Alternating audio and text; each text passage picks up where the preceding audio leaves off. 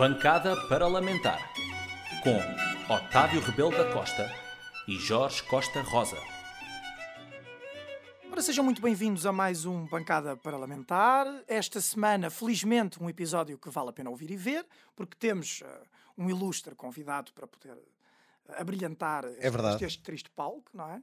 Cá estou eu novamente também com o nosso deputado residente, não é? Que ainda não conseguiu atingir a condição de presidente, mas certamente que um dia A esperança é última a morrer. a esperança é última. E a reforma? Vamos passar rapidamente à eleição, então, para a apresentação do nosso convidado. Portanto, Jorge Caro Croa, Crua, já sabes. bom monárquico que és. Bom monárquico. Corrido bem.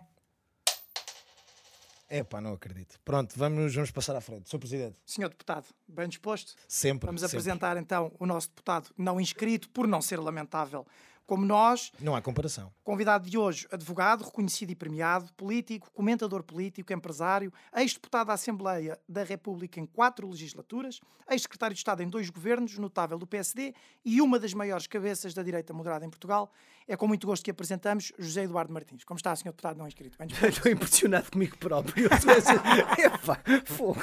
Apresentamos eu José Eduardo. eu vou sair daqui em ego trip. São essas coisas todas.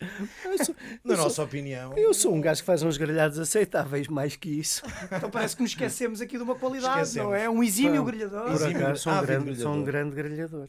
Sou um grande grelhador. Portanto, e para começarmos então a nossa bancada, senhor deputado, o que é que achou lamentável nesta última semana? Ah, Acho, acho lamentável que hum, a sobrinha do Sócrates não tenha quinhoado na herança, mas como vamos falar disso um bocadinho mais à frente, parece que é uma das notícias do dia, achei um bocadinho lamentável este espetáculo, não surpreendido, mas, mas, mas, mas repetido de episódios passados, de ouvir o, o capitão Vasco Lourenço a, a decretar quem é que eh, eh, vai comemorar a liberdade e quem é que não vai comemorar Quem é a que é livre de o fazer e quem é que não é livre de o fazer? tem e quem é que não é livre de o fazer. Eu acho que a caricatura é só ouvi-lo, que a caricatura fica feita por si, não, não precisa de grande acrescento. Ah, e, e- e também acho, apesar de tudo, que a iniciativa liberal, mais uma vez, eu qualquer dia isto começa-me a correr mal, que a malta, eh, eu- já quando foram as presidenciais, e eu votei no Marcelo, mas já tinha uma data de gente a dizer que eu parecia que só andava na televisão a fazer a apologia da iniciativa liberal e, da- e da... E da e da, e da candidatura do Tiago Maian, que eu, não, aliás, não conheço de lado nenhum. Mas, mas, mas não, não, não é isso. Mas acho que a iniciativa liberal, eu, eu ontem ouvi a deputada Cília Meireles, assim, um bocadinho despeitada, dizer que a nesta, parece que há ali uma certa pega entre a iniciativa liberal e o CDS. Eu acho bem que o CDS, por esta altura, se pegue com toda a Se pegue gente. com alguém. Se pegue com alguém. Se pegue com alguém. Que se pegue, pronto. Se pegue, exatamente, Que se pegue, ou que pegue. Mas pronto. Mas acho, mas acho, acho que hum, eu, eu, eu havia assim um conceito de dizer que a iniciativa liberal precisou, não tinha experiência e veio agora descobrir que havia uns que achavam que eram donos do 25 de Abril. Eu não sei se a iniciativa liberal veio inexperientemente descobrir isso, mas acho que fez bem em destapar a careca àquela gente Claro. toda, porque era o que mais que faltava. Vamos lá ver se nos entendem. Até porque nós não é pioneiro. Eu tinha, nisto. eu, nós começamos, eu, eu já não sou. Uma coisa que vocês esqueceram de dizer é que eu sou muito novo. Se calhar porque já não sou, mas, mas quer dizer, na mesma linha dos outros exageros, todos podia estar aí. Não, eu não sou, eu eu estou para lá de meio da vida. Tenho 51 anos. E, e tinha quatro no 25 de Abril, a caminho dos cinco. Eu irrita-me a presunção de que eh, se nós ti- irrita-me a presunção daqueles que demo- demoraram 50 anos a deitar abaixo o ditador mais fraquinho da Europa inteira, de que eu não estaria estar disponível para combater uma ditadura qualquer que fosse só porque sim. Eh, Irrita-me esta apropriação da liberdade. Como eu digo aos meus filhos, uma vez, uma, já, já vos contei isto, uma vez uma filha minha voltou da escola a perguntar: Ó pai, nós somos de esquerda ou de direita? Eu disse: Ó filha, nós somos pela liberdade, somos de direita, claro. Claro. Claro, claro. E, portanto, eh, irrita-me um bocadinho esta, esta apropriação anacrónica, saloia da Associação 25 de Abril. E acho que o mais lamentável da semana passada foi, passados 45 anos do 25 de Abril, ainda haver alguém que acha Que é dono. Que é que é dono. dono do 25 de Abril. Que coisa espantosa, pá. É Coisa dúvida alguma. é esta gente que dá razão a, a- a- a que me gozassem quando eu ia de cravo para a Assembleia no 25 de Abril. Não Não somos tinha, nós não que tinha estamos, direito. não é? Não somos nós que somos mal, porque não tinha direito. Não, somos tinha nós que estamos mal, são eles. Mas quem são eles para me dizer, a mim que sou neto de um comunista, Que tem mais ou menos que direito. tenho mais ou Claro. menos direito? Era o que mais me faltava. Enfim, a mim também nunca disseram. Acho que a iniciativa liberal lhes destapou bem a careca e, portanto, foi tirando, claro, a sobrinha do Sócrates, porque estas coisas são sérias. acho, acho, acho que foi o pior da semana passada. Bem, mas falando, falando É em coisas sérias, e nós trazemos uma coisa seríssima, não é? No, no Não, mesmo, o na tema mesma é sério. narrativa A da pessoa, a pessoa não sei se, Pois a a pessoa não sei se é assim tão a sério. pessoa não sei. A Operação Marquês e José Sócrates.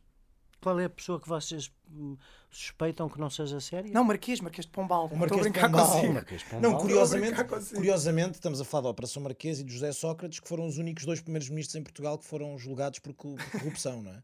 Tirando a parte que o Marquês de Pombal foi mesmo julgado e Foi condenado. julgado, e foi diferentes. condenado, foi condenado. Bem, mas comecemos pelo princípio. Sim, mas, mas esse, esse, esse patriota nascido em 1699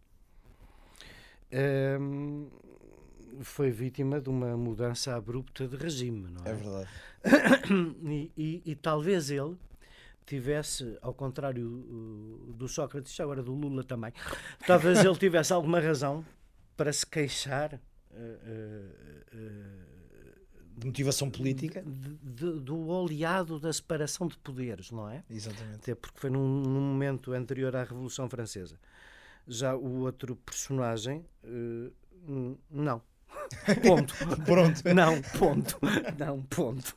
A minha pergunta prendia-se precisamente com isso. Porque desde a prisão preventiva por demasiado tempo sem acusação, à decisão de organizar o caso como um mega processo, as violações constantes do segredo de justiça, aos alegados erros da acusação do Ministério Público, desde a escolha do juiz até às prescrições. O que é que correu mal e em que é que José Sócrates tem ou não que- razão ah, de queixa relativamente ao sistema judicial? Eu acho que eh, o José Sócrates, que até agora, perante os factos que estavam, perante os factos que está pronunciado, hum, é o principal beneficiado da demora na justiça, Claro não é? é. É obviamente o principal beneficiado. Eu, eu acho- o Totobola, eu, eu, eu custa-me um bocadinho hum, ir, ir- ir atrás de crucificar o Ministério Público. O Ministério Público tem muitos problemas. Tem muitos problemas enquanto organização, tem muitos problemas com as muitas capelinhas que os próprios se queixam que lá existem dentro. E pode ter cometido aqui a nosso desfavor o erro de ter tentado fundir isto tudo num mega processo para julgar o regime, em vez de o ir fatiando, como diria o estripador, em vez de ir por partes. E, eh, e por partes eh, nós já podíamos ter eh, esta relação inenarrável do amigo com o primeiro-ministro e do primeiro-ministro que era escravo financeiro de um empresário desconhecido que não ficámos a perceber se era só porta de entrada, se, se o que era, mas tudo evidente. Nós podíamos já estar, ter- podíamos já ter tido esse julgamento e não deixar de continuar a investigar as outras coisas. Mas isso é, é, é o mais que eu tenho que me queixar da justiça, porque no resto vamos lá ver. Houve aqui esta tentação de ter mais olhos que barriga, e eu percebo isto quando, quando, se percebe, quando se percebe basicamente que há um conjunto de fluxos financeiros inexplicáveis entre é? um empresário e um ex-primeiro-ministro que passam a vida em código de uma maneira um bocadinho tosca. Eh, Aquilo mas aquilo que eu tanto gosto. aquilo que eu gosto, as fotocópias, mostrando a toda a gente que não podem falar do dinheiro que estão a transacionar. Vamos Mas de uma dizer- forma até Vamos um dizer as coisas da maneira que toda a gente dita. as percebeu, sem, sem, sem classe nenhuma, eh, Certo, eh, certo. daquela maneira toda assim um bocadinho Tosca. Tosca, bajardosa, saloia, não é? E, e depois vai perceber que o amigo empresário tinha ali uma conta com 20 milhões, da qual ia saindo esta, esta prebenda contínua. Eu percebo a tentação do Ministério Público de tentar perceber de onde é que viram os 20 milhões e depois quando é que apanham os rastros financeiros que passam pelo fulano que deixa a sua conta ser barriga de aluguer para passar para outra e os chama a todos. Ah, Eu acho Percebe que que eu, eu acho, eu, eu percebo, eu percebo a ambição de tentar dizer, eh, porque vamos lá ver, o resto é uma desgraça. O Sócrates está muito contente, agora, depois de a ter percebido, parece que não. Mas, mas saiu do tribunal muito contente com a decisão de Ivo Rosa. E o que é que Ivo Rosa veio dizer? Era uma porta aberta. Quem queria alugar este homem alugava. Ele estava para alugar. Era só ir bater à porta do amigo. Isto é uma coisa horrível, é muito pior. Porque não é dizer este primeiro-ministro é suspeito de ter sido corrupto por causa desta operação. Bem, a, a maneira como o juiz Ivo Rosa também já agora olha para o, para o valor probatório de alguns daqueles testemunhos faz-me pensar que é um homem muito, muito, muito protegido da vida. Eh, porque se fosse um homem que conhecesse a vida, não diria algumas das coisas que disse. Mas pronto, mas isso à Vamos parte. ali numa redoma. Mas é? isso à parte, no fundo há duas teses, não é? A tese do Ministério Público foi tentar perceber se foi por causa da PT. Lembram-se da PT? Sim, Essa sim, empresa. Pronto, ok. é porque já é difícil lembrarmos da PT, não é? Se foi por causa da PT, se foi por causa da Caixa, se foi por causa do empréstimo Vale Lobo, se foi por causa de robalos, uh, tainhas, o que quer que seja, não é? Tentou dar uh, cara à corrupção.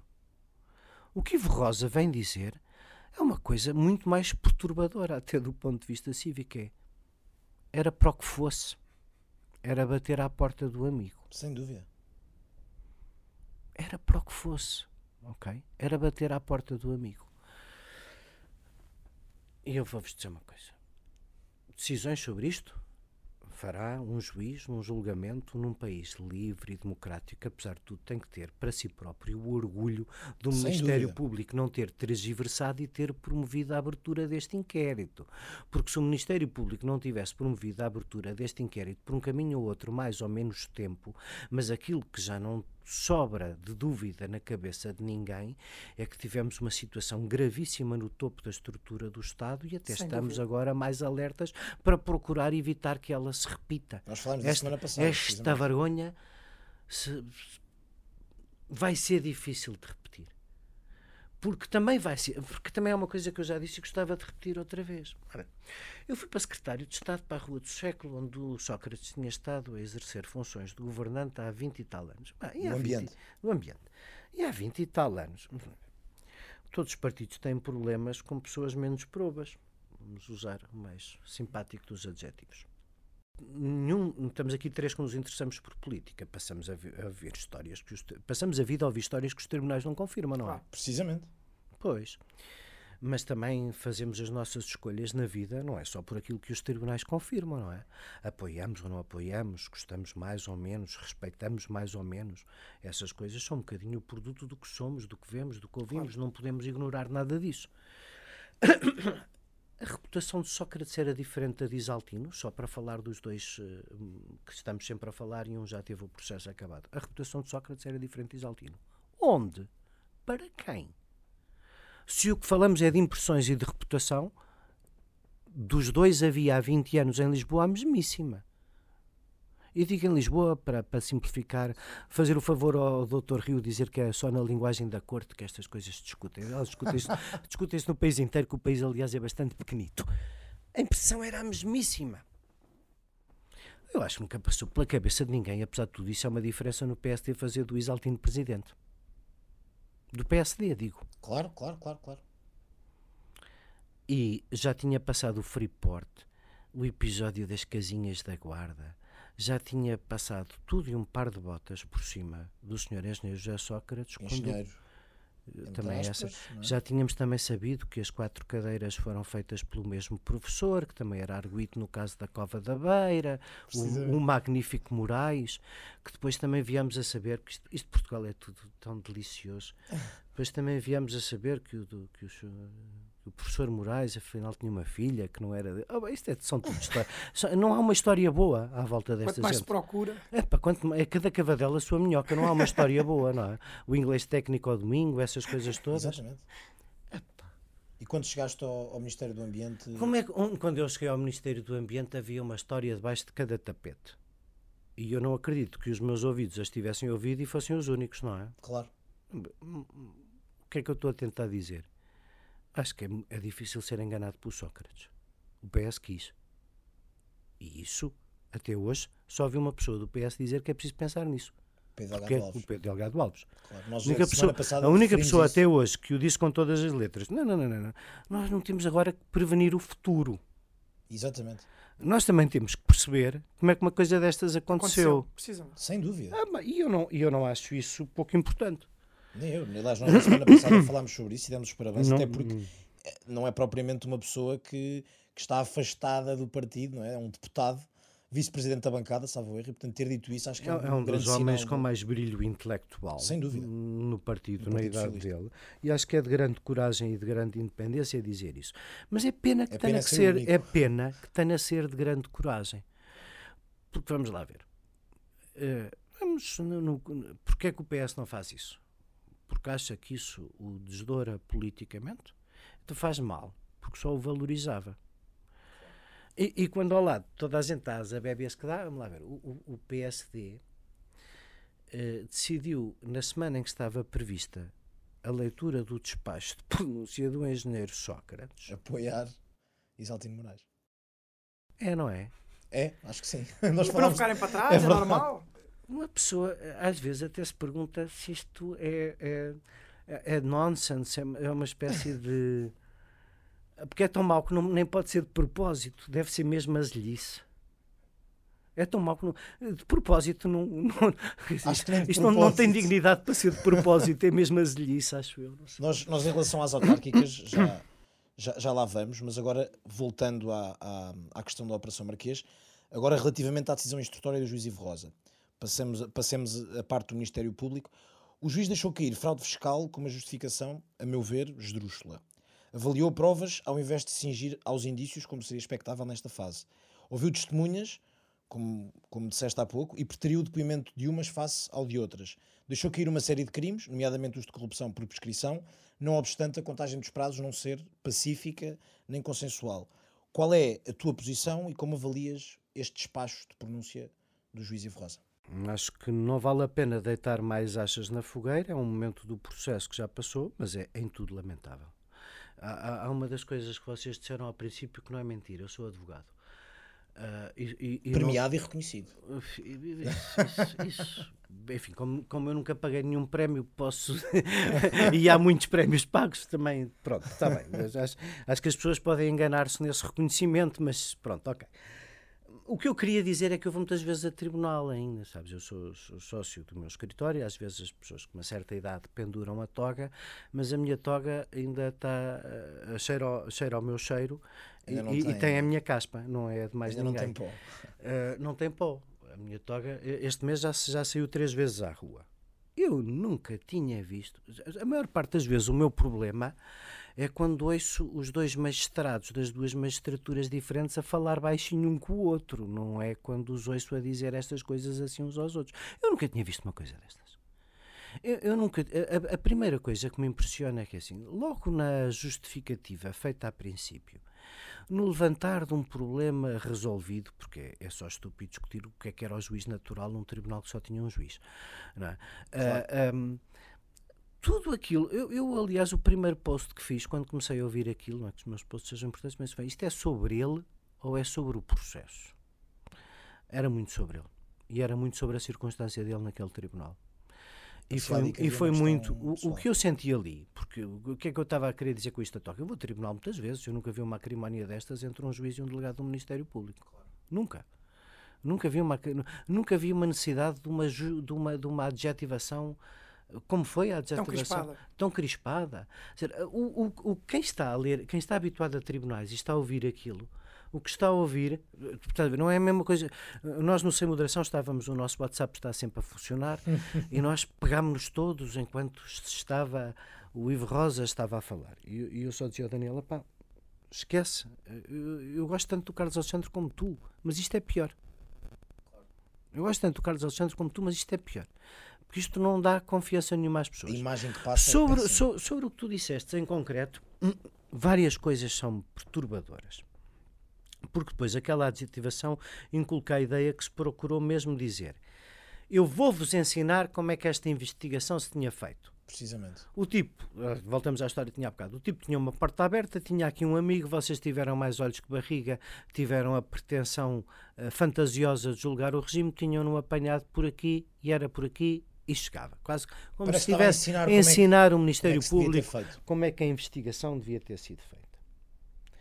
Mas depois, no meio daquilo tudo e dessa motivação toda, há coisas que são parecem tão fantasiosas e tão compostas como aquelas de que ele acusa o Ministério Público. Mas eu, de todas as que tu disseste, e que são todas atendíveis, há uma que vai para lá deste processo e que me começa a perturbar muito, muito, muito, que é o tema do prazo de prescrição do crime de corrupção.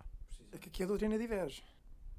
Isso começa-me a preocupar imenso. Há, contagem, há, há quem defenda que a contagem começa na promessa. Há duas é opiniões ano. diferentes. Mas eu, o que me preocupa não é a decisão do Ivo Rosa.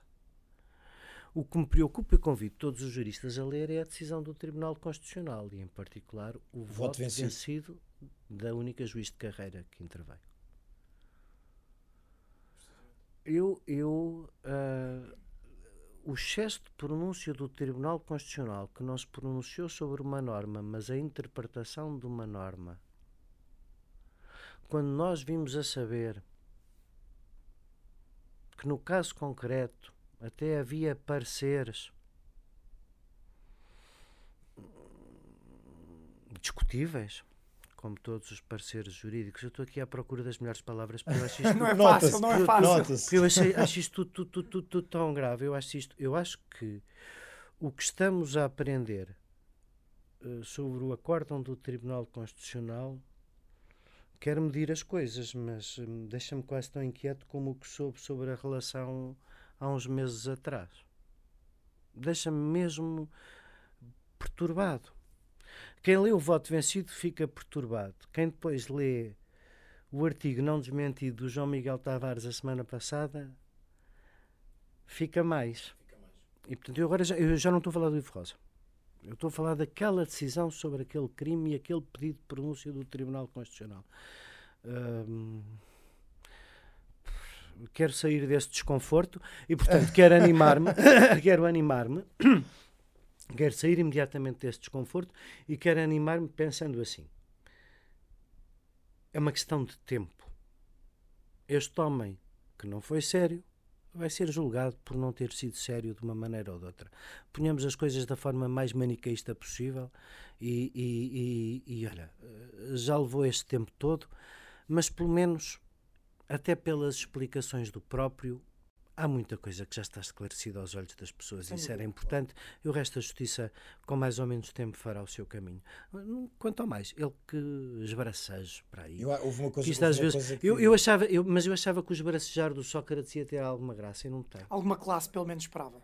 Não, isso não esperava. Não, eu esperava alguma classe. Eu esperava. Mas és um otimista, és um otimista. Eu esperava, eu esperava, eu esperava um jogo, não, um jogo não, mais não, bonito. Pá, não, não, não, não, não, não. Mas não, não, não. Isso, é pelo amor de Deus. Isso, isso é. Isso é houve uma frase, houve uma frase tua, Isso, era, isso era a mesma coisa que esperar que o Paulinho Santos fosse o Aymar.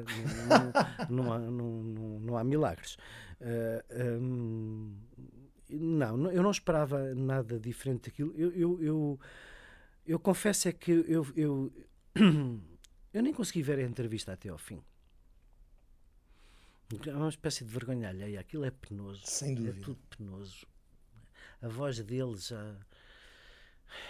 É tudo penoso. Não... A justiça tratará dele a seu tempo. Pena de que a, justiça, a justiça tratará dele a seu tempo Esperemos e foi importante isso ter acontecido. Acho que sim. Estou esperançado que é uma questão de tempo até acontecer e estou, uh, estou grato. Para, para, para, terminarmos o tema, estava a dizer que não, que não me engano. Uh, uh, por muito que o procurador Rosário Teixeira uh, se tenha equivocado nos caminhos, eu tiro-lhe o chapéu à coragem e à iniciativa. Se a magistratura do Ministério Público não tivesse mandado abrir este inquérito, nós não estávamos aqui a falar disto. Não, claro, e, portanto, há uma, há uma... eu, o, o, juiz Ivo Rosa é um juiz de instrução como qualquer outro podia ter passado pelo processo. Uh, a iniciativa do Ministério Público é que fica na história. O resto é claro. é conversa. Eu, há uma frase tua que eu, que eu, que eu gostei muito, que é, que é precisamente nesse sentido, que é o podemos estar a criticar o Ministério Público, mas uma coisa é certa, é que é esta, esta iniciativa foi séria, ao contrário deste senhor que estamos aqui a falar. Claro, é? é exatamente. E, portanto, acho que isso é, resume tudo. É exatamente isso. Uma pessoa pode tentar e falhar, demorar muito tempo, uh, até tomar o caminho errado no trabalho. Claro. Mas a. Uh, vamos lá ver, há muitas divisões na vida, mas a, mas tentou. mas a essencial é entre, entre quem faz o que deve e quem faz sempre o que não deve. Dizer, é, tão, é tão fácil aqui escolher o lado. Exatamente. Eu não consigo perceber como é que alguém se engana. Precisamente. Bem, arrumando este tema então, e passando se calhar já para o tema seguinte, que será o PSD, as autárquicas e o futuro. Não podemos passar para o outro? E passamos já para o outro. Este, este, este, também, este também me parece. Não, me não, parece. não vamos dar esta borda aqui ao, ao Zé Eduardo. Me parece. o O, o Jorge, o Jorge No- que é um grande fã do PSD, É- é acho que verdade. pode começar com a primeira pergunta. Ah, Zé Eduardo, não achas que o PSD perdeu a sua matriz identitária e se transformou num catch-all party? Que ironicamente já nem consegue ser catch-all, não é? É, mas, mas É trágico, eu acho que é, eu acho que é pior. Eu acho que o PSD era um. é- Vamos lá ver. O, part- o PSD, sempre foi um- uma espécie de catch-all party da direita. precisamente. Não havia ninguém da direita que não coubesse no PSD. E, de certa maneira, o PSD e o CDS em conjunto, por exemplo, faziam o favor à direita. Isto é tudo muito. Ah, o doutor Ventura exagera nos tons. Vamos lá ver se, isto, se eu consigo fazer isto tudo bater certo no fim. O doutor Ventura exagera nos tons, mas é um extremo da política folclórico que por exagerar nos tons se torna mais fácil de criticar, mas há muito exagero nos tons no, no extremo da esquerda e nós aturamos alegremente os disparates de quem nunca quis sequer conviver com a liberdade, vive contrariado com ela, como se fosse normal e... Vamos lá ver. É claro, eu, eu sou neto de um militante do Partido Comunista, hum, voltando à nossa discussão do princípio. Exatamente. Se aqui a ditadura era de direita, é natural que os liberais, as pessoas da liberdade que reagissem à direita fossem potencialmente mais de esquerda, como, como o contrário aconteceu em todos os países. Se quiserem ir visitar qualquer um dos ex-países da, da ex-União Soviética, e até mais fácil, porque nós não passámos por isso, mas as pessoas passaram por isso, têm a memória mais presente no tempo e, e mais perto. Isso é, é- é muito é, é uma dicotomia muito falsa. Mas havia enquanto que eh, eh, o- os extremos anti-liberdade da esquerda em Portugal nunca precisaram de se esconder eh, e e era melhor que se escondessem. Eh, eh, nós, nós à direita eh, haver dois partidos civilizadíssimos e um catch-all party escondia Camuflava, sem dúvida. camuflava esta, este lado mais extremista, menos democrático, Mais reacionário. mais reacionário, que hoje o André Ventura tenta, eh, com uma gadanha, apanhar tudo o que pode. Cavalgar, exatamente. Cavalgar e apanhar tudo o que pode. O que, o, PS, o que aconteceu ao PSD é uma coisa pior, é um partido, um catch-all party que foi perdendo poder, foi deixando de ser capaz de se afirmar. Deixa- Deixou de ser catch-all, não é? E deixou de ser catch-all porque deixou de ter hum, força. Nós estamos a. Isto é uma tragédia. Hum, Será que nós temos verdadeira, verdadeiramente alternância? Há alternância quando a maior Câmara do país é governada há 17 anos pelo mesmo partido? Há alternância quando o PS, com o interregno do engenheiro Guterres ter eh, desaparecido, até podia não ter desaparecido, não é? Claro. E não ter maioria numa altura com déficit apertadíssimo, a direita governou três anos. E aí eh, Durão Barroso é muito responsável por aquilo que aconteceu à direita com a sua deserção, mas governou três anos. E depois a, a direita governou dois anos, porque os quatro e meio do Passos, três são a executar o memorando da Troika da- do lindo serviço Claro. Que Altamente tinha sido condicionados. Claro, herdado, do altamente condicionados. E, portanto, em duas décadas e meia, este país não teve alternativa. Não teve uma alternativa de políticas públicas. Expliquem-me lá. Nestes anos todos, nestes quase 20, 25. 25 anos, com dois pequeninos intervalos, esteve sempre o PS a mandar. Como é que o PS ainda está à frente nas sondagens? Dúvida. Nós só andamos para trás. Nós qualquer dia já só estamos atrás da Bulgária. Como é que é possível atribuir a outro que não ao PS o resultado Claro, do falhanço das decisões, sem o demérito da posição onde nos encontramos? Claro, Como é claro. que isso é possível? Isso é possível porque eu acho que nós não temos ainda, não sei, uma sociedade, eh, a sociedade civil verdadeiramente forte e exigente. Mas não achas que essa responsabilidade também é da direita? A direita não tem sido muito ociosa uh, em Portugal. Não falo da direita de André Ventura, nem, nem, nem, me quero chegar a esse tipo de extremos. Da nossa direita. Mas, a não, nossa, direita nossa tem sido muito ociosa. Mas é isso que eu não sei. Muitas vezes reativa. É isso que, é isso que eu não sei. É isso que eu não sei. Esta circunstância de tu uh, teres um, a força dos grandes partidos ser até uma certa rede autárquica nacional e essa rede, quando o governo é, é do mesmo partido anos a fio, se começar a esboroar, é uma característica da direita ou do país? Quando para uma data de gente tanto faz ser do PS como do PSD, como dizia lá isso é aquele é famoso auto. Isso não, não é isso, é, que é grave. grave. É muito grave. É que eu acho, isso é que eu acho que eu, eu acho que o problema antes de ser do PSD é o problema de haver tanta gente que uh, conselho a conselho acha que não há diferença entre o PS e o PSD e que o que é preciso é estar num centrão que mande. O que é preciso é estar com o mando. O que é preciso não é estar com o mando, o que é preciso é estar com a convicção. Precisamente. O, o mando, pá, desculpa, o, o, o mando pode ser esta merda que nós temos vivido, que vai andando. O mando pode ser o ir andando. Até irmos batendo contra a parede. O mando, o mando é, é deixar andar. Porque há sempre uns que se safam. Não é? Bem, mas vamos enfrentar agora um, um, desafio autárquico, mas entre uns que comem papéis, Susanas Garcias, Isaltino Moraes, como é já falámos. Para onde, é que, para onde é que... Eu acho que o Dr. Rio, basicamente, vamos ser sinceros, está aflito. Está aflito. Mas muito. Mas aqui não está a agradar nem para dentro Mas vamos lá fora. ver. Mas, mas eu acho que as autárquicas são só a consequência de estar aflito por um conjunto de razões que também uma aflição auto-infligida. Pois aí está. É, Mal faço claro, claro, claro, claro, Se o doutor Rio, em vez de um, reunir as pessoas no PSD pouco, é, é, é, a impressão que eu tenho hoje é, é de um partido pouco habitado. De gente que conversa pouco, que se zanga pouco, que fala pouco, que se encontra pouco, que pensa pouco. Pelo menos essa aparência. Escreve clara. menos. Quem são. Vamos lá ver, espera lá, quem é o nosso. Tirando o esforço notável e meritório do Joaquim Miranda Sarmento, que vai dizendo muitas coisas acertadas, mas a quem não põe suficientemente a mão por baixo para elas parecerem mais importantes. Muitas vezes parece estar sozinho. Sozinho, a falar sozinho. Parece um homem a falar sozinho, que lê os papéis sozinho, que fez as coisas sozinho. Tirando isso, e, e, assim um, uns arremedos proto-revanchistas do, do vice-presidente uh, ideólogo já agora natural do Oeiras, David Justino, e eu não digo natural do Oeiras quando estamos a falar de autárquicas por acaso, o número 2 do PSD claro. é natural do Oeiras. Claro. Não é? Pronto.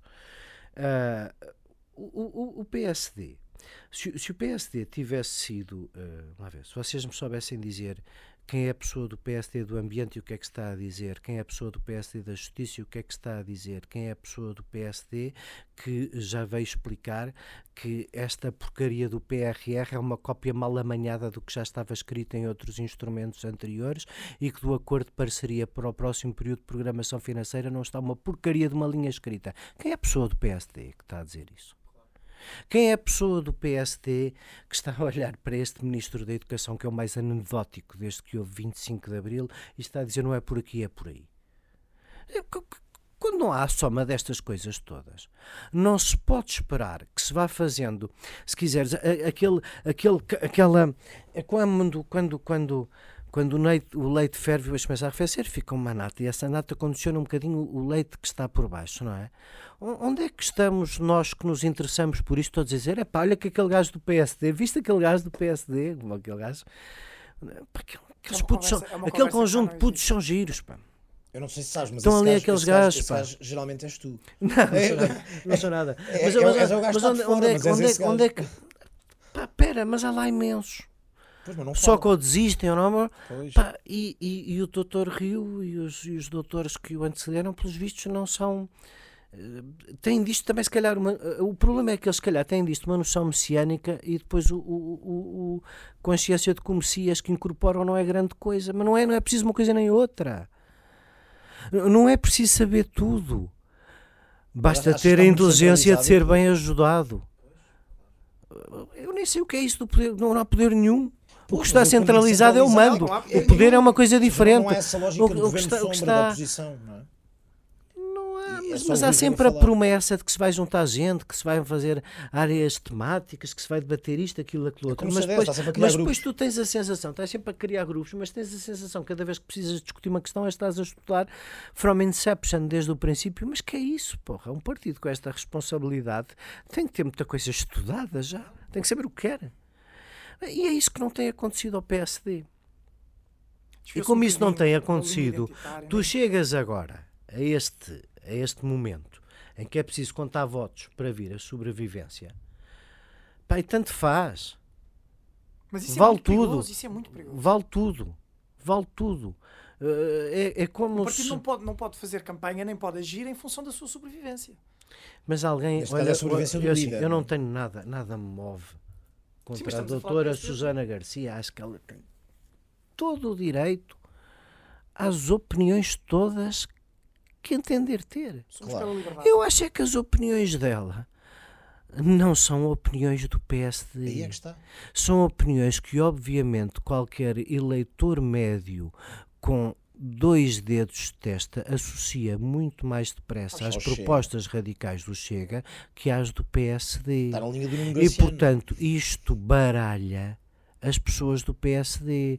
Mas o que se percebe é assim: se eu candidatar um cinzentão qualquer na Amadora, aqui onde estamos a gravar, estou feito. Assim, candidato uma pessoa dos programas da manhã, o Dr. Marinho Pinto, foi eleito deputado europeu à Certo. conta dos debates nos programas da manhã.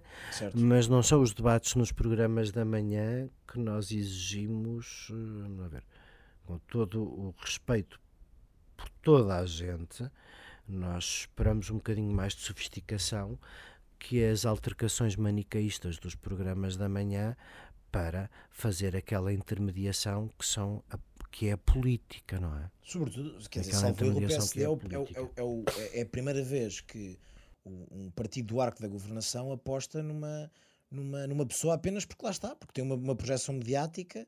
e- Mas eh, repete, o Chega já o tinha repete- feito, mas o repete- Chega não conta. Eu não sei se o Pedro Passos não tinha já cometido esse erro com o André, André Ventura, Ventura. ser comentador do Benfica. Mas isto é muito complicado, porque então se qualquer dia as pessoas querem ir para a política vão dizer eh, assim umas coisas muito definitivas, eu ia dizer disparates, eu não sei porque é que não disse. Ah, as pessoas vão dizer uns disparates para a televisão para se fazerem notadas. Claro, Claro. ganham palco e são Quanto candidatos, mais, quanto feito. mais é polémico vão eu for, mais, mais polémico eu sou, mas depois isso não é a política, não é? Não É Exatamente. aquilo que eu espero da política.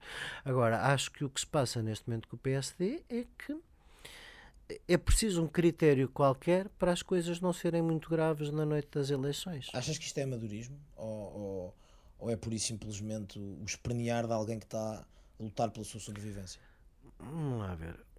O, o Dr. Rio às vezes é um homem difícil de perceber, porque parece assim, quase parece um homem que foi contrariado para isto, não é? Ao princípio parecia que estava contrariadíssimo, era alguém.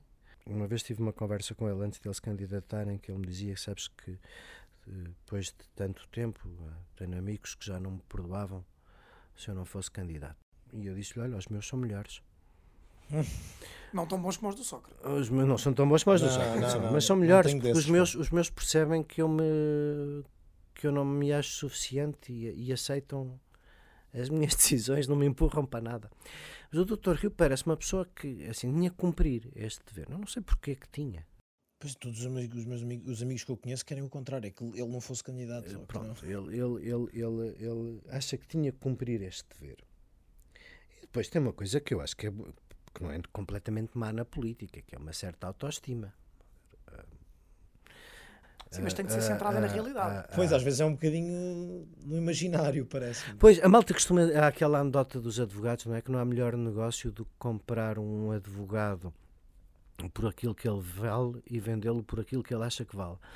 Hum, Acho que o doutor é um bocadinho advogado nesta matéria. Um bocadinho advogado. Então, e nesta, e nesta, nesta descoordenação no, no que toca às autárquicas, sobretudo quando disseste que a Susana Garcia não reflete todo a ideologia do, do PSD, e acho que estamos todos de acordo, eu tenho apenas uma dúvida, que é qual é hoje a ideologia do PSD? Eu acho que a ideolo- Bom, vamos lá ver, isso, isso é uma pergunta tão difícil hoje como há 10 anos ou há 20, ok? Ah, ah, e a minha visão é sempre biased, porque se é um catch-all party, tu tens Claro. sempre. Eu, eu tendo consciência que sou um bocadinho. acho que o, o essencial do PSD é ser um partido liberal. Esse, esse é, esse, esse é o princípio. e o fundamento. Até daí... porque boa parte daqueles que se dizem mais sociais-democratas e são sociais-democratas não percebem que os sociais-democratas em, em, eu não sei se a componente se, se aqueles que privilegiamos a componente do papel do Estado na redistribuição é assim tão importante dentro do PSD quanto isso. Eu gosto de me enganar, a achar que sim, e que é por isso que não somos só liberais. Mas a maioria do PSD é a natureza é de um, de um partido liberal. Social-liberal? Liberal. Essa, essa, é a maneira como eu.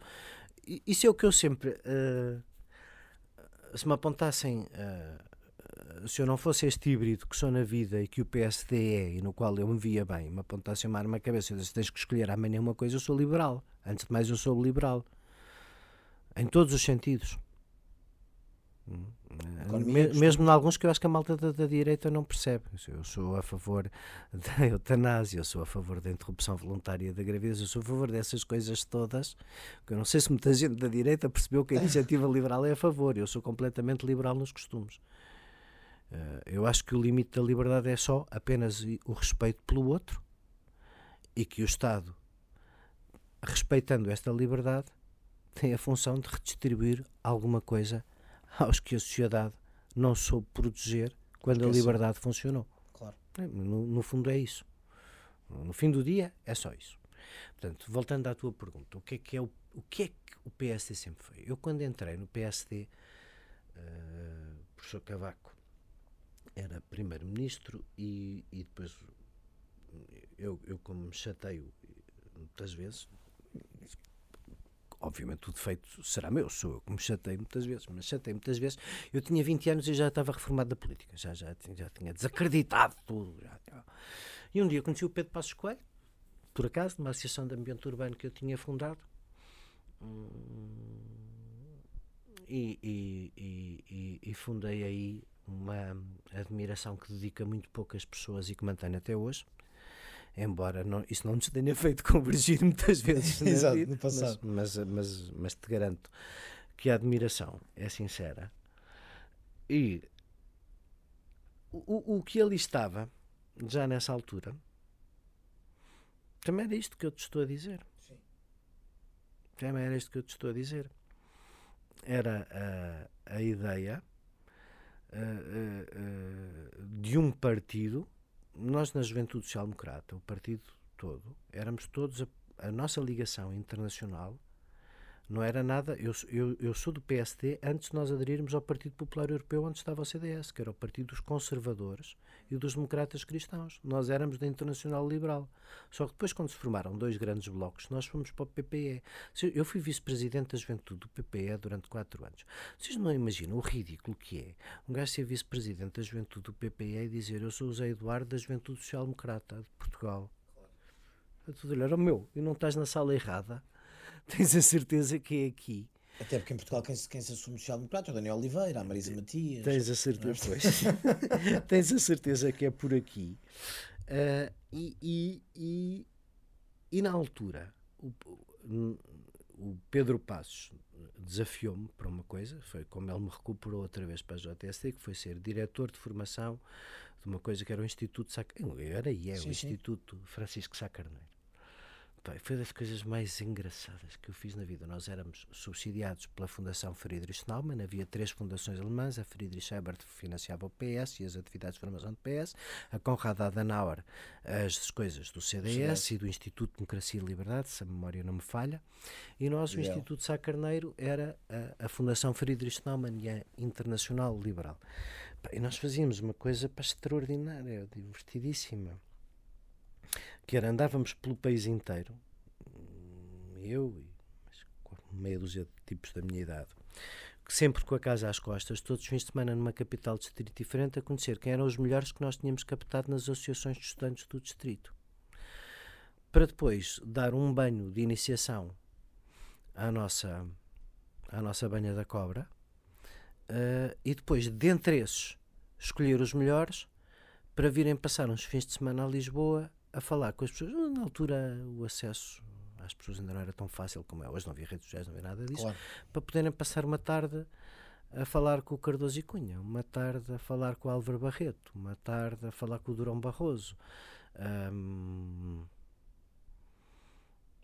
foi o propósito do Pedro Passos Coelho e a, e a ideologia em que os formávamos era tentarmos, no fundo, aquilo que ele tentou fazer como primeiro-ministro, que era ser o, primeiro corpo de política de direita, assumidamente de direita liberal na altura. E, portanto, essa sempre foi um bocadinho. Se tu tiveres que fazer um mainstream dentro, dentro do popurri, que é, não, um anglicismo e um galicismo na mesma frase. Coisa saloia. Uh, uh, uh, parece aquelas citações do Sócrates quando lhes faziam os cartões para as entrevistas. Vocês podem testemunhar que eu, pelo menos, sou burro sozinho, não tenho cartões à frente. É Confirmamos, confere. Menos a parte do burro, essa aí. Mas era. Mas era, era, era a matriz essencial do PSD, pelo menos para quem aderiu como eu, era ser um partido liberal. Então, e para finalizar, para finalizar este tema, uh, vou dividir esta pergunta, se calhar, em, em, duas partes. Uma, a previsão e outra, a vontade. Como é que segue a liderança agora? Do, a seguir a Rui Rio, quem é que sucede na liderança ao PSD? Quem é que gostarias e quem é que achas? Eu, eu apoiei o Miguel Pinto Luz nas nossas últimas eleições e há uma anedota no PSD que o Emílio Guerreiro difundiu com muita propriedade, que é, é fácil ganhar uma eleição no PSD, é deixar o José Eduardo escolher primeiro e depois escolher o outro. não, é? eu, e eu não queria uh, fazer esse mal ao Miguel Pinteluz, que acho que uh, foi uma pessoa uh, que teve a coragem de avançar e dizer presente numa geração de encolhas e de vencidos da vida. O que é que aí vem depois do Dr. Rui? Eu não sei. Uh, eu não sei. Eu acho que o Pedro Passos Coelho. Uh, uh, Vou dizer uma coisa. Eu, eu não. não eu apoiaria sem hesitações o Pedro Passos Coelho se ele decidisse regressar, mas não creio que seja o caso. E acho que sou das pessoas que pensam com mais autoridade para dizer isto. Sem dúvida. A avaliar pelo.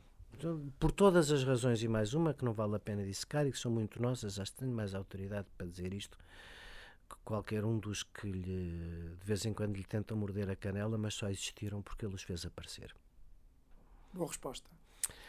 E, e, e, acho que nenhum lhe chega às canelas, com franqueza. Se nós pegarmos neste lote de candidatos eu concordo. De potenciais candidatos, potenciais protocandidatos, epá, é, é, olha. Achas que há uma crise de, de, acho, de notáveis acho, no PSD hoje? Acho que há. Acho que há. Acho que há. Acho que é uma coisa trágica, mas estes anos todos fora do poder foram nos tornando cada vez menos atrativos. Estas lideranças tipo Júlio Diniz, como a do Dr. Rui Rio, também não, não, não fazem as melhores tertúlias. Afastaram o eleitorado? Afastaram. Não, e afastaram também. Mas também afastaram muita gente e, portanto, hum, sim, há, há, há, muita, há, há, muita gente nova de mérito, mas não, não há sequer. Hum, agora ia dizer muito complicado, não há vontade de fazer um fecho, não é nada disto que eu quero dizer. Não há vontade de fazer, não, não há vontade de de construir. Eu estou mesmo preocupado. Eu acho que vem mesmo aí uh, os acho, acho que o PSD, uh, eh, mais que o desaparecimento do CDS, que já me parece uma coisa quase inevitável, acho que o, o, o, o, o esfrangalhamento do PSD, eu sei, acho que o esfrangalhamento do PSD pode suscitar aqui uma recomposição que antes de não ser o que a direita precisa, não é o que o país precisa. Isso é que é Sem trágico. Nesse sentido, acho Eu acho que o país precisa de uma direita moderada, organizada e capaz, precisa de se livrar do socialismo de uma vez por todas. Acho que a incompetência dos dois partidos tradicionais está a criar um caldo de fragmentação que é um sonho para uh, quem quer nadar no pântano, como é o caso do Partido Socialista. É um mesmo, sonho, mesmo na é oposição, não é? é a oposição tem-se revelado bastante eficaz, ineficaz, peço desculpa, não, e portanto. Qual in, qual, qual, exatamente, a pergunta aqui é qual a oposição, qual é que é a oposição que o PSD tem feito e, e, portanto. Ah, mas se nos entendemos, o Partido Socialista conseguiu ser o promotor de uma discussão que nunca quis fazer sobre a corrupção na semana em que o seu ex-secretário-geral foi pronunciado. Se isto não é os outros andarem todos coitadinhos a dormir e a fazer figura de parvos, então Claro. é o quê? Claro. Não, não é outra coisa. Não é Sem outra dúvida. coisa, nem pode Mas ser. também o próprio Rui Rio também não podia, se calhar, Não é ter. não nem tinha essa ser. propriedade para o fazer, não é? Tendo em conta que Então apoiou não o. Isaltino na mesma semana. Se não tivesse apoiado o Isaltino. Claro, tinha. aí é que está. Aí é que está. E tinha. Porque essa não era uma das imagens de marca? não Claro, era o não, não, homem exatamente. sério e probo fora da corte? Exatamente. O banho de ética que. O, o tipo contra a bola? Se Contra a mistura da rápido, bola não é? com Não a pública, com essas coisas. Não, lá está. Vamos- também não sejamos demasiado maus. Que, eh, vamos lá ver. Eu, eu- eu acho que o Dr. Rio tem consciência que deu cabo de boa parte da sua imagem com muitos destes candidatos autárquicos. E eu não o tenho, vamos lá ver. Posso tê-lo por insuficiente, mas não o tenho nem por mau, nem por Sim, pessoa sim. não inteligente. E, e- e, portanto, acho que há consciência do que está a acontecer. E, e por isso é que leva. Nunca falei, não falei com ninguém, não converso com ele há tanto tempo. Ah, ahm, mas, mas levo à conta ah, de necessidade. De uma necessidade que eu também não Claro. percebo. Pois. Mas pronto, mas de necessidade. Mas, mas seguindo, seguindo a tua linha de raciocínio, quer sobre o, o potencial e infeliz desaparecimento do CDS, como do, do esfrangalhamento do PSD, ah, vamos O para CDS para mim é mais incompreensível o que aconteceu. O CDS não tinha a obrigação de ser um partido com 30%. O CDS é um partido de quadros. Ponto. É um Sim. partido de quadros. O o que é que do lado de miúdo no PSD eu tenho menos 20 ou 30 anos que vocês? O que é que o que é que o que é que o que é que eu invejava e o que é que eu gozava no CDS? Quando era do PSD mais novo, quando era da JSD, quando andava com o passo escolho na JSD, essas coisas. Diz-nos. O CDS tem uma data de gajos bons. Quem nos dera ter assim a mão de semear. Nós temos pela quantidade e dentro da quantidade continuamos, conseguimos peneirar e aparecem os gajos bons. O CDS tem muitos gajos bons, tem muita gente pá, inteligente, culta, que pensa, que lê livros, que articula polissílabos. Epá, depois eh, odeiam-se de tal maneira uns aos outros que aquilo nunca faz um partido Nós forte. temos muita força contra nós, atenção. É, nós somos é uma verdade. máquina de Coisa- triturarmos coisa a nós próprios. Impressionante, Impressionante, sem dúvida. É o impressionante, problema de juntar impressionante. tantas boas cabeças, não é o culpa. Mas Mas, vamos- mas 10% vamos, mas lá. Mas essa coisa normalmente era mais ou menos equilibrada, não é? Isto agora desequilibrou-se tudo. O Portas conseguiu Vamos lá, unir vamos lá essas, ver. O, Porta- o cabeças. Portas conseguiu unir essas cabeças, mas depois eu não consigo perceber. O CDS tem pessoas como o Adolfo, como o Francisco Mendes da Silva. Sem dúvida. tanta gente. Eu, eu, eu lembro-me assim de meia dúzia de pessoas no CDS. Quem me dera que estivessem no PSD. Presidenciáveis, quer no, no CDS como no PSD, não é? Nenhuma delas joga a bola no CDS. É verdade. O, o, o CDS é, é que. Vamos lá ver. Não, não- o, hom- o rapaz era, era, era do Colégio Militar e da Juventude Popular e, e, e- de certeza foi lá um. Se calhar, não reparei, confesso, um bom presidente da um bom Juventude. presidente da Junta Sem dúvida. Não tenho nenhuma dúvida que possa ter sido. Sem dúvida. Foi, foi, foi. Pá, mas, mas é o CDS, pá. São coisas diferentes. Claro, É o vetusto, é o vetusto partido da direita portuguesa. claro que sim. Sem dúvida. desculpa lá, on- onde é que estão ali os cabelos brancos com livros que o CDS tem que ter? Não sei se será uma ele- questão de idade. É é é não é uma questão de idade, é uma questão de tu dizeres assim. Mas, mas, ó, Zé Eu não quero, mas- não quero mas ofender a- ninguém. mas estás Não a quero par- ofender ninguém. Eu acho que os melhores quadros do CDS, vou, vou simplificar. Acho que os melhores quadros do CDS, aqueles que mais rapidamente levam pessoas de direita a Não não têm ir jogo. votar na iniciativa liberal, ou de certa maneira, até não desistir e, ah pá, o gajo abana isto, vota-se no gajo que abana isto. A- Acho que o que faz com que as pessoas não desistam é dizer, é pá, espera lá, eu estou a ouvir este gajo que é o Francisco Mendes da Silva, Exatamente. e este tipo, epá, respeito, este tipo está a dizer coisas inteligentes, ele tem razão, ele não é biased, ele, eh, ele tem um caminho, ele diz coisas. Estou a simplificar. Ele pensa, porque, bem. porque estou a simplificar com o Francisco. Podia, podia usar o exemplo óbvio, não é? Que é Claro o Adolfo. O Adolfo. Pá. Nosso primeiro convidado neste. Não, não, não, não dá para perceber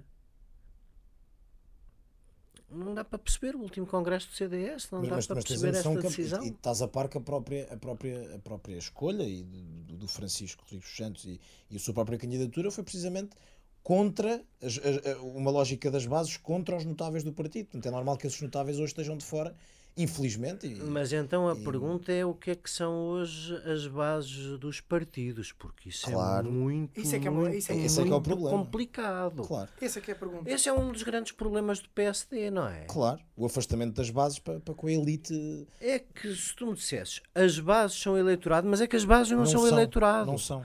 As bases são um conjunto de pessoas para quem a política passou a ser uma atividade demasiado cotidiana, para usar o melhor dos eufemismos, e que se confunde muitas vezes com uma pequena vida profissional ou uma ainda mais pequena carreira. Há uma indústria de cacique, E se isso são as bases, está tudo tramado. sem dúvida. Se isso são as bases, está tudo tramado. Eu não me apetece voltar a, repetir a experiência que tive aqui com as bases do PSD de Lisboa Precisamente, como da vamos. última vez. As bases. As bases são os adjuntos da Assembleia Municipal.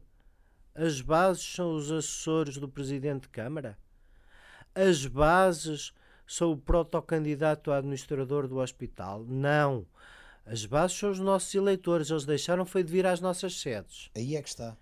Isso é que é uma grande Até chatice. que ponto é que as bases dos Eu ia partidos dizer outra mais vez longe merda, dos já era a segunda vez na emissão. Pá, isso é que é uma grande chatice.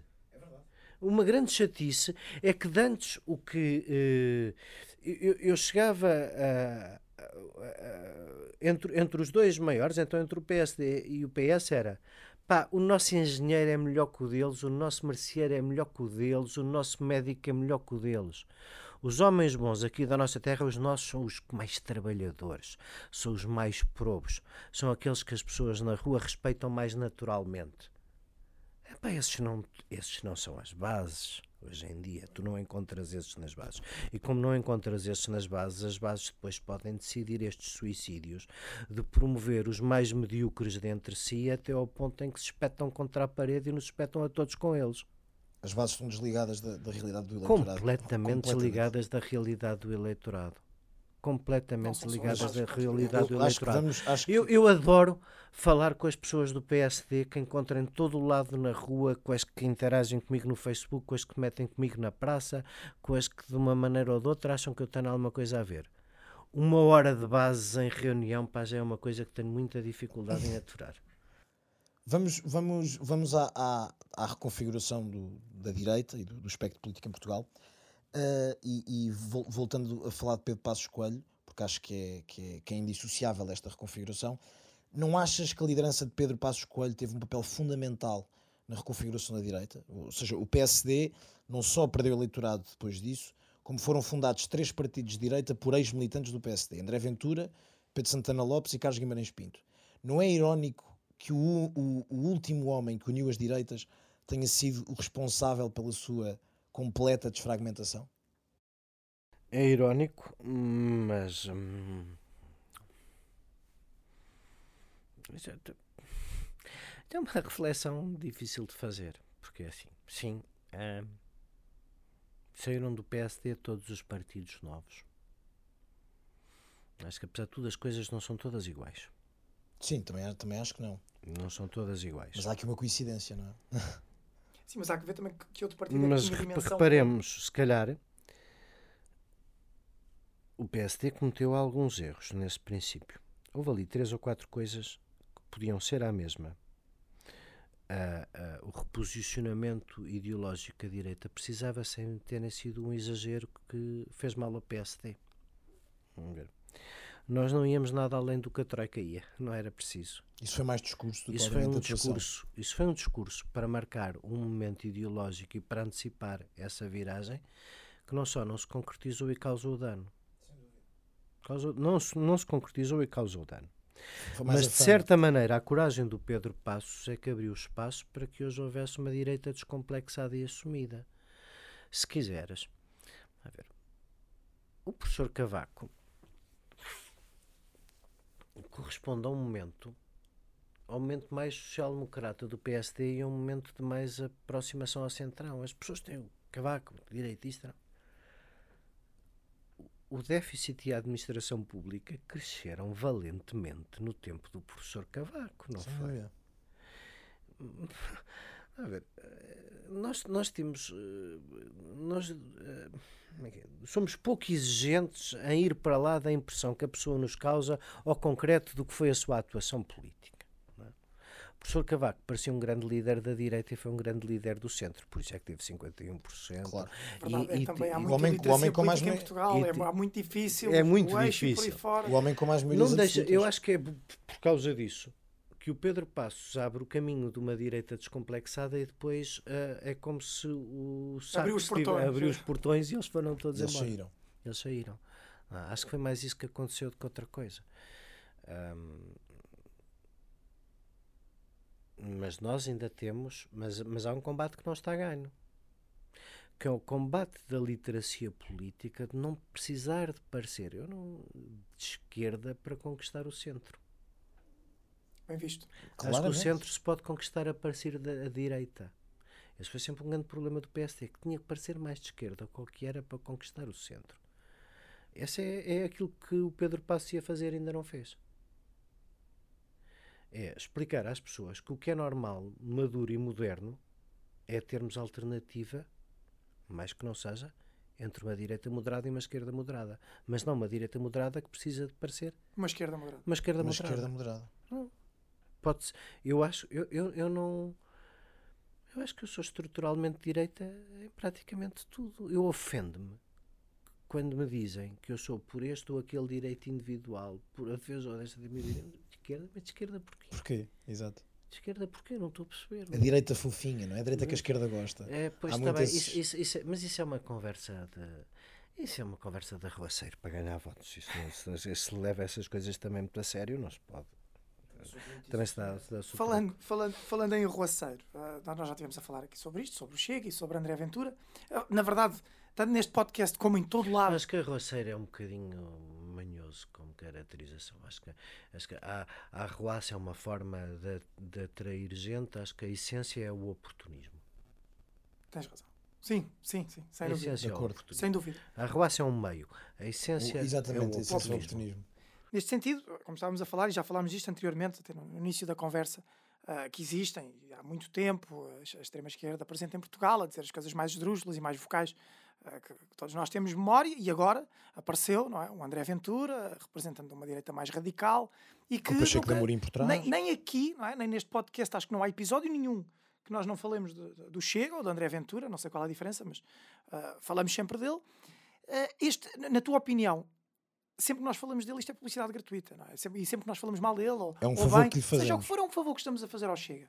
Devemos combater esta direita radical ah, ignorando, não falando, continuando a combatê-la, ou devemos deixá-la existir para fazer um contrapeso à esquerda radical? Mas é que, é, que, é que a questão é que ignorando acaba por ser passar-lhe um, um cheque em branco e não praticar o escrutínio que exigimos aos outros partidos, não é? Epá, passar cheques em branco é uma coisa muito perigosa.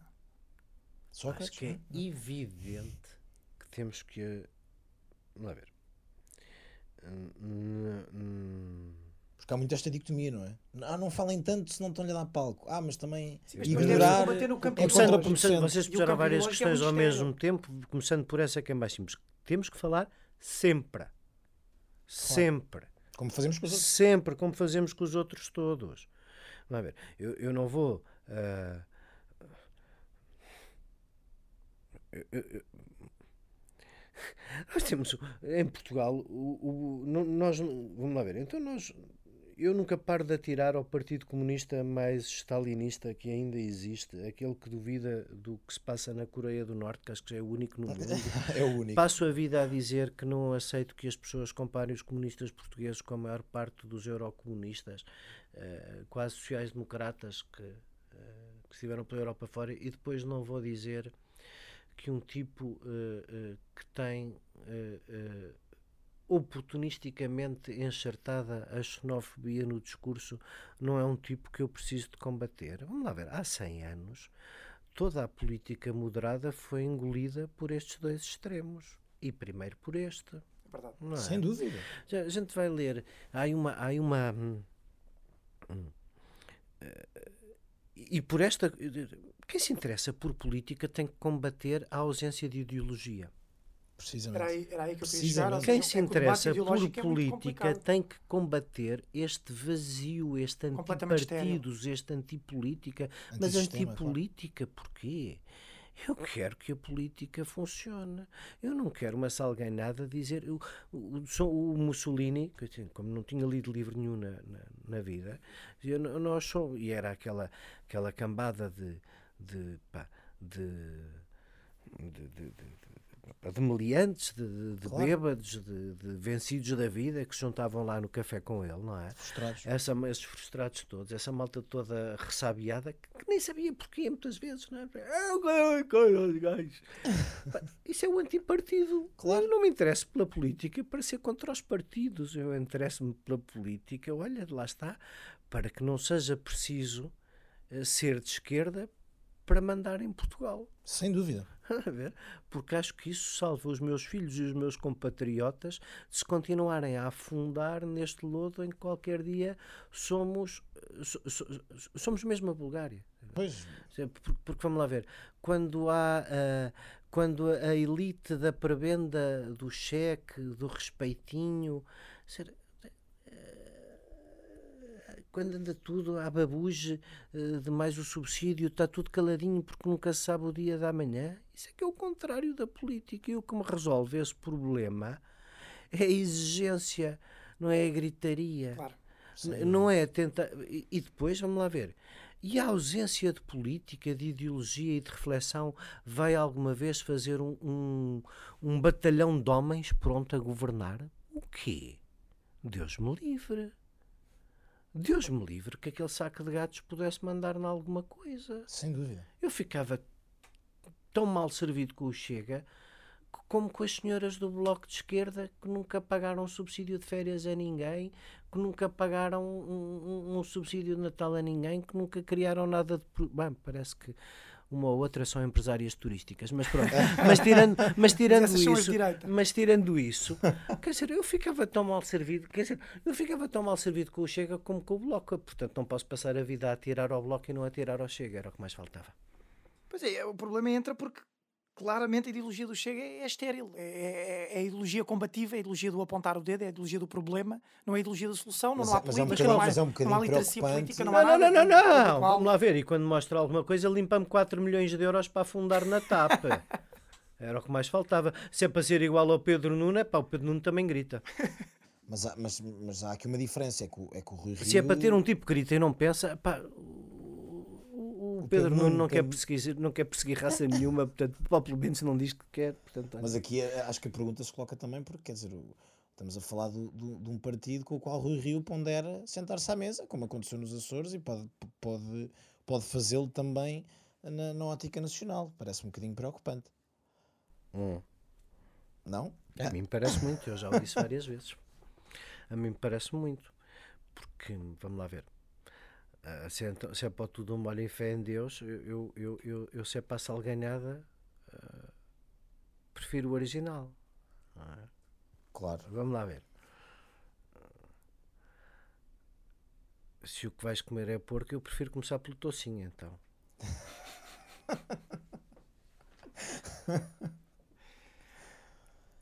Ah, José Eduardo, Eu sou minhoto, como porco de manhã à noite, de todas as maneiras e Viana de do Castelo, não é? com sangue. Não, eu não sou nada minhoto, eu sou aldrabão. Eu sou, eu sou lisboeta, eu sou, todos lis, iguais, eu é? sou é lisboeta, verdade. eu sou Nós lisboeta, eu sou lisboeta, mas gosto de dizer que sou de Cora.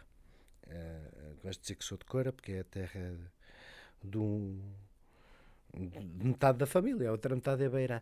Mas é, mas é assim é o meu refúgio de eleição e é o sítio. É como eu sou de Vila Nova de Cerveira. Daqui de que é luz. daqui de que é luz. Mas sou de Vila Nova de Cerveira também. Eu, eu sou, eu sou, sou scalabitano sem. sem... Uma nova de Cerveira sem que é a mais Ribagente antiga Bienal de Arte Internacional de Portugal. Que eu devia saber se fosse de Vila Nova de Cerveira. Momento, sabias que. Com José. Eduardo Martins. Ah, José Eduardo, penso que concordas que os partidos se fecharam sobre si mesmos, já, já, já, já falámos disso, e deixaram de ouvir as pessoas e, consequentemente, de as representar. Achas que isso acontece especialmente nos partidos de direita, moderada, como os números refletem, e qual é que achas que é a solução? Por exemplo, eleições primárias, círculos uninominais, como é que achas que poderíamos sanar este, este problema que parece não ter solução? Não é fácil, se fosse fácil, eu costumo dizer se claro. soluções candidatava Mas um, não é a, a premissa é óbvia, a solução não é fácil. O que é que aconteceu? Eu, eu, diria que aquela coisa que o PS fez de se abrir aos não militantes é uma coisa porreira, mas depois o que é que aconteceu de facto? Os caciques andaram atrás dos vizinhos para os inscrever e aquilo foi uma extensão dos caciques, pá, não foi verdadeiramente as pessoas que se interessam pela política. É? Caminhonetas é? e buscar pessoas. Sim, essas coisas todas. que uma pessoa pode contra isso? Quando tu é só o teu voto e a tua cota, o que é que tu podes contra isso? Não, não tenho a certeza. As eleições diretas no PS são esta desgraça. As bases que lá estão hoje, estas coisas todas, são fruto das eleições diretas. Quando nós tínhamos um sistema representativo em pirâmide, em que a base conselhia elegia uma base distrital, a base distrital elegia os melhores da, da base conselhia para a base distrital e a base distrital os melhores para a base nacional. Isso ia proporcionando umas assembleias mais pequenas, mais aguerridas, mais uh, dialéticas. Como no CDS, que a eleição é feita por Congresso. Com dialéticas. A eleição direta pelos militantes é uma desgraça. É uma desgraça, porque mesmo com todos estes mecanismos da vigilância do pagamento de cotas, a mim é completamente indiferente saber se, não, a não ser por, pela convivialidade, se no meu prédio há mais militantes do PSD ou não há se o exercício da política é um tipo andar com uma listagem a ver quem é que pagou as cotas, quem é que não pagou e quantas primas tenho eu para ir votar em mim, que isso não é nada. Mas isso, aquela, aquelas bases que nós estávamos a falar há bocado, que não são os eleitores, que são os candidatos a adjunto do adjunto claro. do adjunto do vereador, esses são os que se dedicam a isto. Portanto, isso, isso, é, isso é tramado. Isso, sabem da eu acho, eu acho que tem que ser. Eu acho que a única maneira de chegar às pessoas é, é tem que ser por cima da estrutura. O problema é que para chegar às pessoas por cima da estrutura, depois não há sucesso também dentro da estrutura. Portanto, eu não, acho que há, há aqui um catch-22 que eu não sei sinceramente como resolver. Os círculos uninominais não seria uma boa opção? Epá, o Eiras elegeu o Exaltino alegremente presidente de Ele rouba, mas faz, não é? É um bocadinho Isso essa... é, pá, os, círculos, é um bocadinho os, círculos, os círculos uninominais não me parecem uma solução e, sobretudo, há uma coisa que eu não. Eu acho que o nosso Parlamento deve ter a representação de vários partidos. Eu acho que uh, uh, uh, a pluralidade de representação é um valor. Em círculos uninominais, tu estás sempre a escolher o gajo do PS ou o gajo do PSD. O estado em que as coisas estão é a solução para quê? Como, como, como última pergunta, uh, em tempos a esquerda era ao lado do espectro, claramente mais sectarizado. Hoje, depois da geringonça, os partidos de esquerda perceberam que juntos ganham eleições e a direita fragmentou-se como nunca até aqui. Não. Qual é a solução? Os, os, partidos de esquerda também estão num processo. Eu, eu, eu, eu esperaria. Uma coisa é o que nos mostram, outra coisa é o que pensam. Claro. Eu, pelo menos dentro do PCP, imagino muita vida inteligente. Portanto, imagino um grande desconforto com esta situação. O PS meteu-os no bolso. Meteu-os no bolso. Contam para pouco. Certo. Passam a vida com esta ladainha que todos os anos gravatam umas migalhas no Orçamento de Estado, mas não conta para nada. O Partido Socialista tem-se comportado o tempo inteiro. Primeira vez, fez-se a geringonça, só ficaram em segundo. Na segunda, vamos ver, o, António Costa nem os engana com grande subtileza. É mesmo, à, é mesmo à frente de toda a gente. É a descarada. É a é? descarada. É como Sócrates E eles, e eles gostam, não é? Claro. É a descarada e eles gostam. Portanto, eu acho que isto mais tarde ou mais cedo eles vão ter que decidir se querem caminhar como estão a caminhar para a irrelevância de serem os disputadores de migalhas do Partido Socialista ou querem ou mudar o Partido Socialista, como o Chega quer mudar o PSD, ou ser alternativa ao Partido Socialista. E, portanto, eu acho que é só uma questão de tempo até à primeira dificuldade. E nós? É. E nós, a direita? Federamos, fundimos, juntamos? Como é que, como é que conseguimos voltar a, a ganhar eleições sem ter que ceder e capitular perante o Chega? Eu espero que não seja como das últimas vezes quando o Partido Socialista nos deixa na miséria. Mas pois que, é, que, que é o que tem acontecido. Que é o que tem acontecido. É quando, em extrema necessidade, quando, quando o Partido Socialista rebenta, rebenta, rebenta no fim de tudo, lá vamos nós pagar, uh, uh, salgar, contas, não? fazer de conta que, uh, fazer de, ir salgar as costas do povo em nome de outros. Precisamente. Não estou a ver. Não tô, mas neste momento, se queres que te diga, parece-me que todos os nossos os líderes dos partidos em que nós votamos estão todos à espera que o que o Dr. António Costa uh, aprenda inglês para poder ter uma carreira internacional e abalar daqui para fora. Acho que é, É uma, verdade, esperança, já- acho já- que é uma esperança um bocadito. acho que vai ter que ser em português. E mesmo assim, com as dificuldades que conhecemos.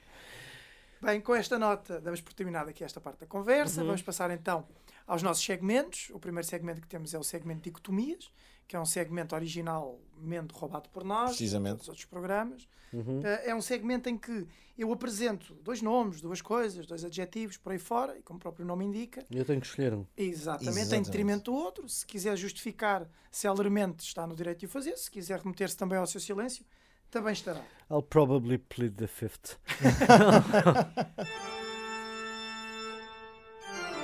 Dicotomias. Como quem diz coisas binárias, bifurcações, bifurcamentos, bipartições, dicotodia, forqueaduras. Senhor Deputado, Sá Carneiro ficaria mais satisfeito com a liderança de Passos Coelho ou com a presidência de Marcelo Rebelo de Sousa? Com a presidência de Marcelo Rebelo de Sousa. Sucinto e claro. Para presidente do PSD, Carlos Moedas ou Miguel Morgado? É, é essa a escolha, Carlos Moedas? Carlos Moedas. Por exclusão de partes, Exclusão parece-me. de partes, foi. Muito foi bem. exclusão de partes. Bloco Central ou coligação com o Chega?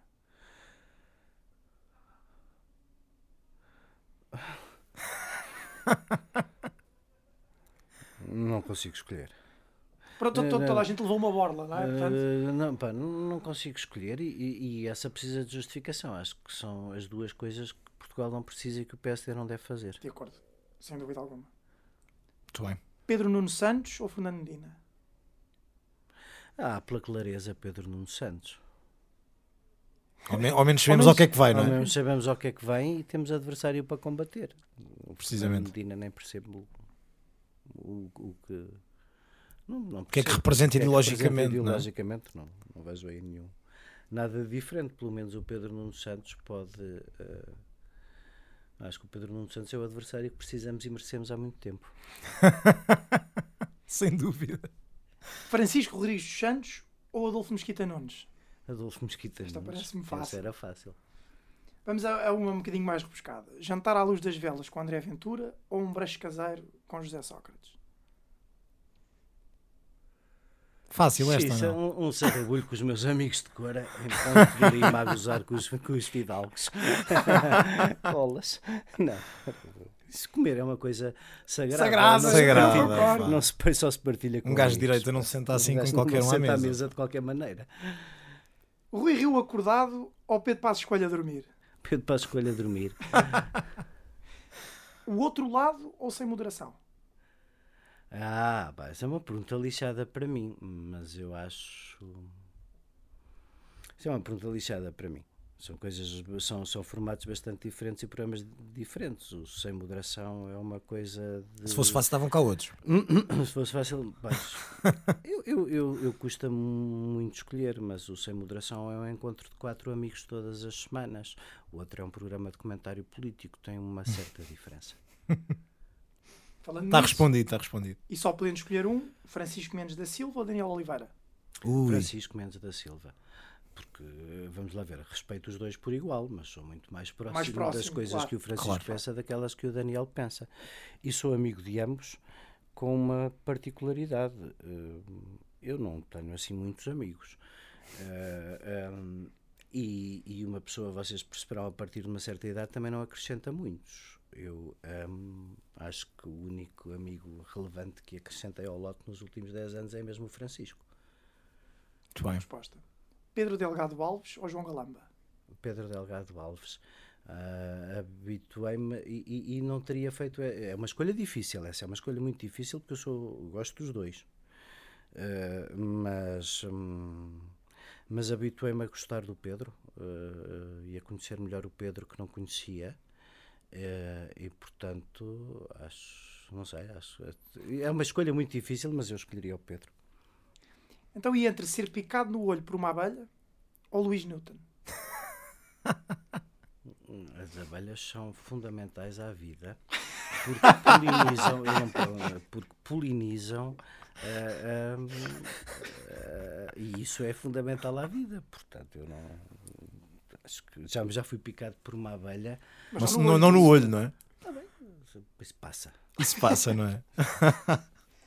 Rui Rio como presidente vitalício do PSD, ou seja, não passava, ou passar férias durante 20 anos, todos os verões, com Afonso Candal. Epá, não ia passar férias com Afonso Candal. Rui Rio, presidente vitalício, é isso que estamos a dizer. É que depois já não passa. Caralho, mas... Os partidos mudam-se, não é? Os partidos mudam-se. Não, não, para passar férias ainda é, mais, é tão importante como comer, não. não, não pode ser. Para finalizar, para Presidente da República, Marcos Mendes ou Paulo Portas? Eu voto nos meus, Marcos Mendes. Comissão de Inquérito. Agora temos o segmento de Comissão de Inquérito. Uh, senhor Deputado não inscrito, vamos voltar aos tempos de Parlamento. Já não sei, não sei se tens saudades. Uh, não, uh, não. Uh, eu, eu acho que hum, depois de se ter estado há algum tempo como eu estive, um, achei surpreendentemente fácil desabituar-me. Foram quatro legislaturas, certo? Quatro legislaturas. E eu, ao fim de 15 dias, já não me lembrava. Quer dizer, já não fazia parte da minha rotina. Foi, foi, a, rotina mais, foi a rotina mais fácil de deixar da minha vida. A sério? Sério. Para o Francisco Mendes da Silva também deve ter sido fácil, foram que 28 dias. Pois, claro, mas, mas, isso foi pena, porque o Francisco Sem dúvida. ter estado mais tempo, não é? Sem mas, mas sim, mas não. Por todas as razões, tanto uma, por ele foi, como foi, por foi uma rotina fácil, Foi uma rotina fácil de deixar. Uh, não, não, não digo nunca mais beberei desta água, mas não tenho assim. Pretensões? Não. Ou saudades? Não. Mas pelo menos neste caso vamos ter que te forçar a voltar a uma, a uma comissão de inquérito. Neste caso é ao contrário, sim, sou, sim, sim, sou eu que faço as perguntas. E... Sim, sim, eu, eu, eu, eu aliás fui sempre. Uh, enquanto lá estive, fui sempre. Enfim, adianta, não, não elogio a boca própria é sempre impropério. Mas, uh, mas sim, uma comissão de inquérito é sempre uma coisa boa. Muito bem, então vamos à, à primeira pergunta da comissão de inquérito, que é uma pergunta já tradicional aqui no, no nosso programa. Quais são as tuas referências intelectuais? Uhum. De, uh, eu imagino que isso seja uh, uh, aquela parte em que as pessoas tentam casar os pensadores que leram mais tarde com a primeira impressão que tiveram quando fizeram escolhas políticas, não é? E portanto deve ficar muito fino dizer Isaiah Berlin ou, ou outras coisas assim do género, mas olha que não, sabes? A minha primeira referência intelectual, que é a minha primeira orientação política, é a probidade do meu pai, que me ensinou imenso pelo exemplo. E em cima da probidade do meu pai, a minha consciência política forma-se pela literatura europeia, por ler muito. Uma pessoa, quando lê muito e parte de um corpo sólido de valores em casa, dificilmente uh, entra na política sem uma ideia pré-definida do que pode esperar dos homens. E, portanto, se queres que te diga muito mais que uh, os pensadores políticos ou os historiadores, eu acho que para mim foi mais importante ter lido, sei lá, ter lido os russos, ter lido. Há, há um livro uh, uh, extraordinário que eu associo muito à memória do meu pai, do Alder Laxness, um prémio Nobel.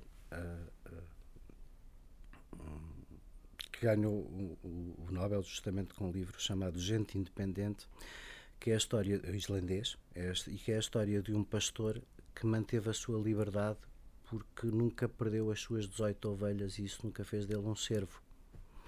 Uh, e portanto, se queres que te diga, há, há, meia dúzia de romances que são mais importantes para a minha formação política do que os livros todos que li mais tarde para confirmar que depois era assim que eu pensava. Muito bem. Qual foi, na tua opinião, o primeiro-ministro mais reformista que Portugal teve? E que reformas é que achas que faltam fazer? É, nós tivemos na democracia um período de fontismo e desenvolvimento associado à entrada na União Europeia, que foi o primeiro período em que os fundos estruturais não eram só fazer mais rotundas e mais piscinas e em que se rasgaram um conjunto de infraestruturas que eh, permitiam pelo menos na altura, sonhar com um desenvolvimento diferente, com uma economia menos centralizada, rentista, como a nossa sempre foi.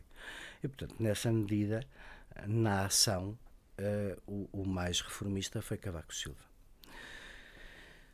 Na verdade, de um ponto de vista de pensamento ideológico e de nos colocar naquilo que é uma Europa normal de alternância entre blocos políticos, lá está a direita que não precisa de ser a esquerda, aí, eh, sem ter a oportunidade de o concretizar, porque durante muito tempo não governou com o seu programa, governou num país que não podia pedir dinheiro emprestado, foi Pedro Passos Coelho. E quais as reformas que faltam fazer, na tua opinião? Eu acho que nós temos um conjunto. Tanta coisa. Eu acho que principal, o principal problema que nós temos é não conseguirmos vencer esta incapacidade de encontrar um caminho para não sermos, como diz o, o, o José Manuel um, Félix Ribeiro, nem uma uh, feitoria chinesa, uh, nem um entreposto alemão. Nós, a principal reforma que nós precisamos de fazer é de libertar a economia para produzir riqueza que nos dê impostos para fazer redistribuição. Essa é que nós não vencemos, essa, é que nós, essa reforma é que nós não fizemos nunca. Nós continuamos, vem à direita ou vem à esquerda, a ser um país em que os campeões estão sempre à espera do Estado e em que verdadeiramente não há um tecido produtivo forte, livre, independente que cultive, lá está, a tal sociedade cívica que abana as bases que nós não gostamos que sejam as bases dos partidos. E, portanto, essa é a principal reforma que eu acho que falta fazer. Porque na política e na organização política falta-nos uma que está muito condicionada pelas pessoas e que por isso não avança, que é a de nós aproximarmos o nível de decisão da eficácia e do resultado. A, a autarquia do meio não precisava de ser tudo aquilo que sempre imaginámos o pior dela, na região porque há um conjunto de problemas que não se resolvem na atomicidade dos 308 municípios e que também não são resolvidos a partir do Terreiro do Passo. E, portanto, eu diria que a principal reforma político-administrativa que nos falta fazer é ter um patamar de, de eficácia de políticas públicas que depois permitam uma avaliação consequente. Não se gera uh, um conjunto de coisas, do transporte à energia, à gestão dos resíduos ou da água, eh, num, num, num, na atomicidade municipal. Eh, e nós não tivemos coragem para fazer a accountability da região. Sem dúvida. E, portanto, acho, acho que essa é, do ponto de vista político-administrativo, a reforma que falta fazer. No resto, é o, essencialmente uma elevação de qualificações que nos permitam uma economia produtiva que não temos que não temos, e esse é o nosso problema, primeiro e, e, e principal antes de todos os outros. Muito bem. O, o, o senhor deputado foi, agora mudando de, de, tema nesta, nesta questão que lhe coloco, o senhor deputado foi um dos mais próximos de Manuela Ferreira Leite durante o seu consulado no PSD. E por essa altura ela saneou das listas do partido tudo o que era apoiante de Pedro Passos Coelho. Acha que, que, o, que, o, que o Passos fez o mesmo consigo e com os demais adversários? Acho que isso são leituras um bocado simplistas e precipitadas. Eu acho que a Manuela Ferreira Leite não quis ter o Pedro Passos Coelho e o Miguel Relvas nas listas. E isso fez parecer que tirou metade que do partido das listas. Não tirou. O Luís Montenegro, por exemplo, foi a Manuela Ferreira Leite que o pôs no lugar sétimo, sexto da lista do Aveiro, que lhe permitiu ser deputado e depois fazer carreira política. Mas acho que isso também é uma coisa mais ou menos, infelizmente, natural nos partidos e que só se agravou, não é?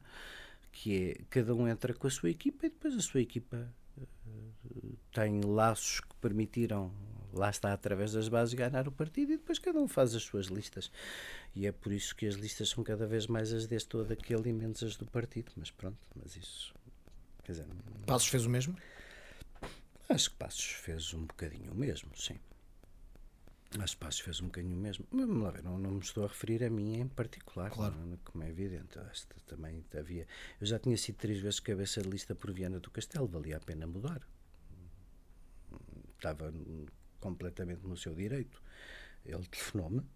Uh, antes dos cabeças de lista serem apresentados, educadamente, uh, informar-me que eu não seria candidato, ao que eu respondi também não te disse se queria ser ou não. uh, e, e, e, portanto, acho que isso é uma coisa que infelizmente acontece muito nos partidos, às vezes mais que o que se desejava e até menos estimulado pelos líderes do que pelas cliques que andam à volta e que os elegem. Acho que sobretudo essas cliques é que às vezes fazem, produzem esses resultados, porque depois têm uma gestão para fazer com a metade que votou ou não votou neles, neste ou naquele distrito, isso depois torna as então, coisas não, não, foi, não foi ele que acabou a relação, foram vocês que acabaram os dois em, em conjunto.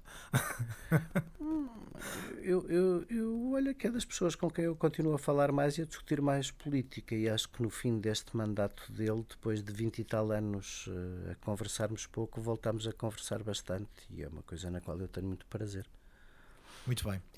É verdade que, na qualidade de deputado, não aqui, mas na Assembleia da República e em pleno hemiciclo, mandou o deputado do Partido Socialista Afonso Candal para o caralho? É. Porquê?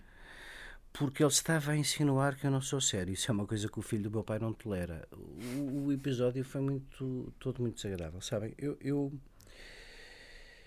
acho que uh, nunca, nós nunca teremos um sistema de incompatibilidades perfeito na Assembleia da República, mas lá está. Acho, acho que cada um é o primeiro juiz de si próprio. Eu, por exemplo, uh, ouvi durante anos falar, do, dizer disparates sobre o Plano Nacional de Barragens na Assembleia da República e nunca abri a boca porque fui advogado da Iberdrola. E, portanto, achava que, tendo sido advogado da Iberdrola, podia conhecer o processo de fio a pavio, podia-me rir-me de alguns dos disparates que se lá diziam, mas, mas não devia um abrir a boca sobre o assunto porque havia um conflito de interesses. Claro. No caso, era um debate sobre a remuneração da energia fotovoltaica e eu, que nunca tinha trabalhado no setor, não tinha nenhuma relação, achava, expressei-me com total liberdade. E naqueles apartes em que o Afonso Candal era uh, useiro e vezeiro e mestre, uh, começou a dizer que eu falava em nome do interesse dos meus contribuintes.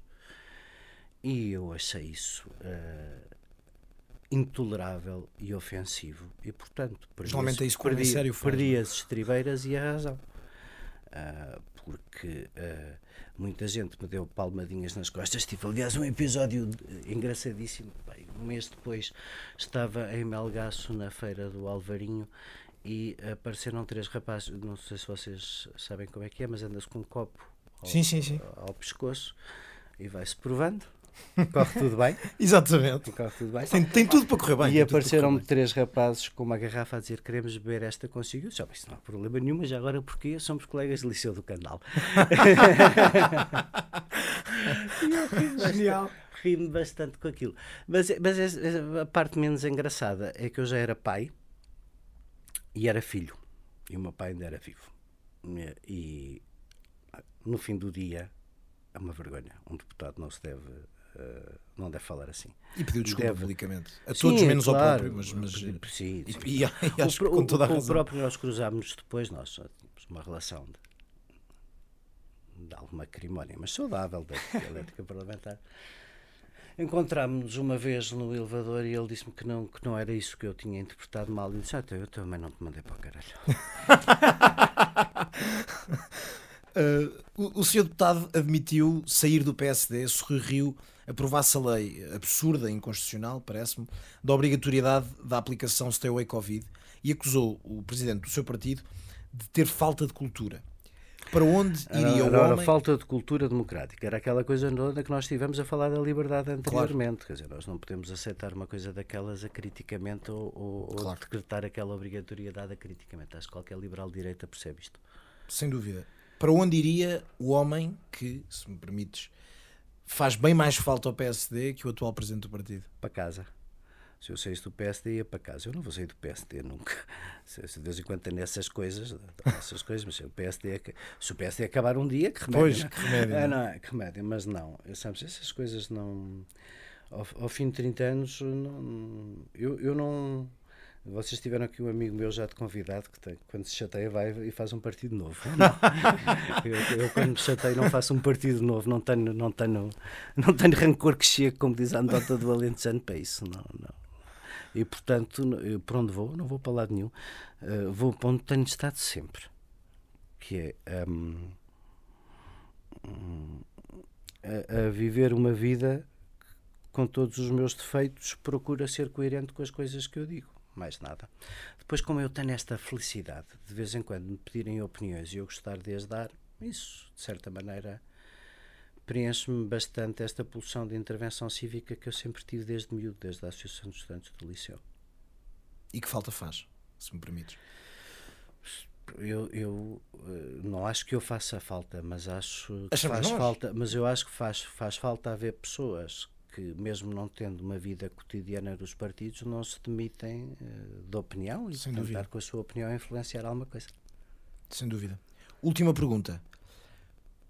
Porquê é que não avançaste à Câmara Municipal de Lisboa em 2007? Ninguém Queres falar-nos sobre isso? Ninguém me convidou, para começar. Vamos ser sérios. Mas também ninguém me convidou porque também podiam antecipar a resposta. E a razão para isso é que eu acho que o PSD hesitou demasiado tempo numa candidatura equívoca e que uma candidatura à Câmara de Lisboa é uma coisa muito séria. Sem dúvida. Muito séria. É o segundo maior orçamento do país. E que é socialista há Quem é- 20 quem é- anos. Quem é que se interessa pela política que não tem o sonho de, olha lá está, aquela medição da eficácia das políticas públicas em 308 conselhos não é possível, mas em conselhos gigantes há uma dimensão quase regional para ser avaliada, não é? Certíssimo. Não é? Então, há uma dimensão de grande sacrifício pessoal, porque a política é muito mal paga para quem tem uma vida, diria, normal, e a política autárquica é especialmente mal, Mal paga. paga, mas, mas, mas vamos lá ver, mas uma pessoa interessa-se pela política não teria o sonho de comandar um município como Lisboa? Claro que sim, evidente que sim. Agora, naquela altura, o PSD esteve que tempos à espera de uma pessoa que nenhuma sondagem fazia ganhar, que era o Dr. Pedro Santana Lopes. E, quando o Dr. e o- Pedro Santana Lopes foi condicionando a decisão do PSD até muito tarde.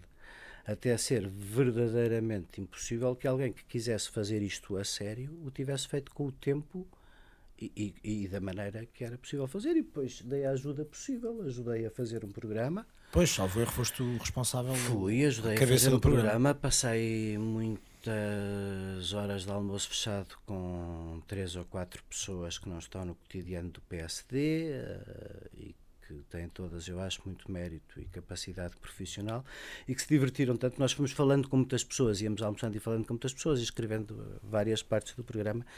Eh, um, eu acho que eles não ficam zangados se eu disser quem foram.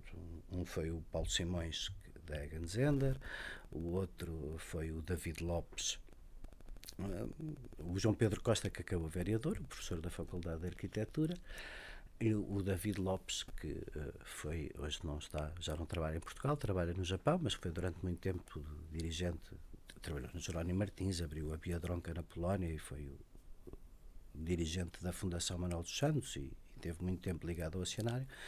E nós divertimos-nos tanto a fazer aquilo que no fim eles diziam: então e agora não fazíamos um para Beja e um para Évora? Íamos falar com as pessoas de e de Évora, isto é tão engraçado. Ainda por cima, era para não ser candidato, mas E, não- e- e divertimos-nos muito a fazer aquilo. A Teresa Leal Coelho fez daquilo a, a base da sua candidatura, mas nós lá está, já íamos muito condicionados e muito em perda por várias razões. E o CDS tinha uma candidata extraordinária que aproveitou, fortíssima, que aproveitou estas hesitações do PSD todas e, portanto, a razão pela qual eu não fui candidato à Câmara, voltando à tua pergunta, nunca ninguém me convidou. Mas a é um razão, pela qual, a razão, pela qual, e a razão pela qual eu não me esforcei por ser, nessa altura, Certo. teria sido a única da minha vida em que eu poderia agora. As Claro. coisas, os alcatruzes continuam, a, a Nora continua a girar, os alcatruzes continuam a virar. A, a- a razão pela qual eu, quando a gente quer muito ser, faz-me ao Carlos Moedas. quer muito ser, faz-me ao Carlos Moedas. A razão pela qual eu nunca o fiz é porque n- não, não senti que estivessem criadas as condições para fazer a tempo e em condições. o PSD preferiu e, esperar portanto, isso pelo... passou. por Porque como veio, o não é? PSD preferiu estar um ano e tal à espera do Dr. Santana Pois. Lopes e da resposta do Dr. Santana Lopes, depois ficou como ficou. Queria fazer uma aliança com o Santana Lopes e o Santana Lopes fez uma aliança sem o PSD. Piada final. Pois, pois, pois.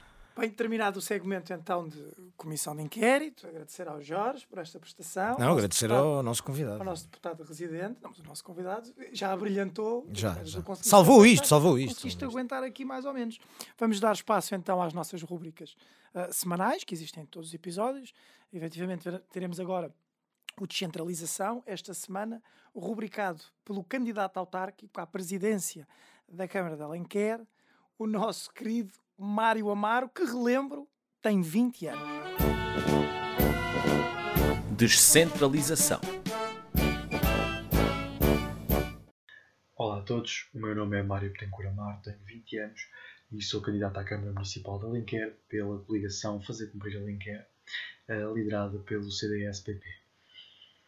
E algo que eu gosto muito neste partido é a diversidade de ideias. Eu não sou conservador nem de direita e apesar destas duas ideias serem muito associadas ao CDS, eu sinto-me 100% em casa porque Centro Democrático Social, Partido Popular, a priori não nos associa logo a nenhuma ideologia ou paradigma, pelo menos de nome.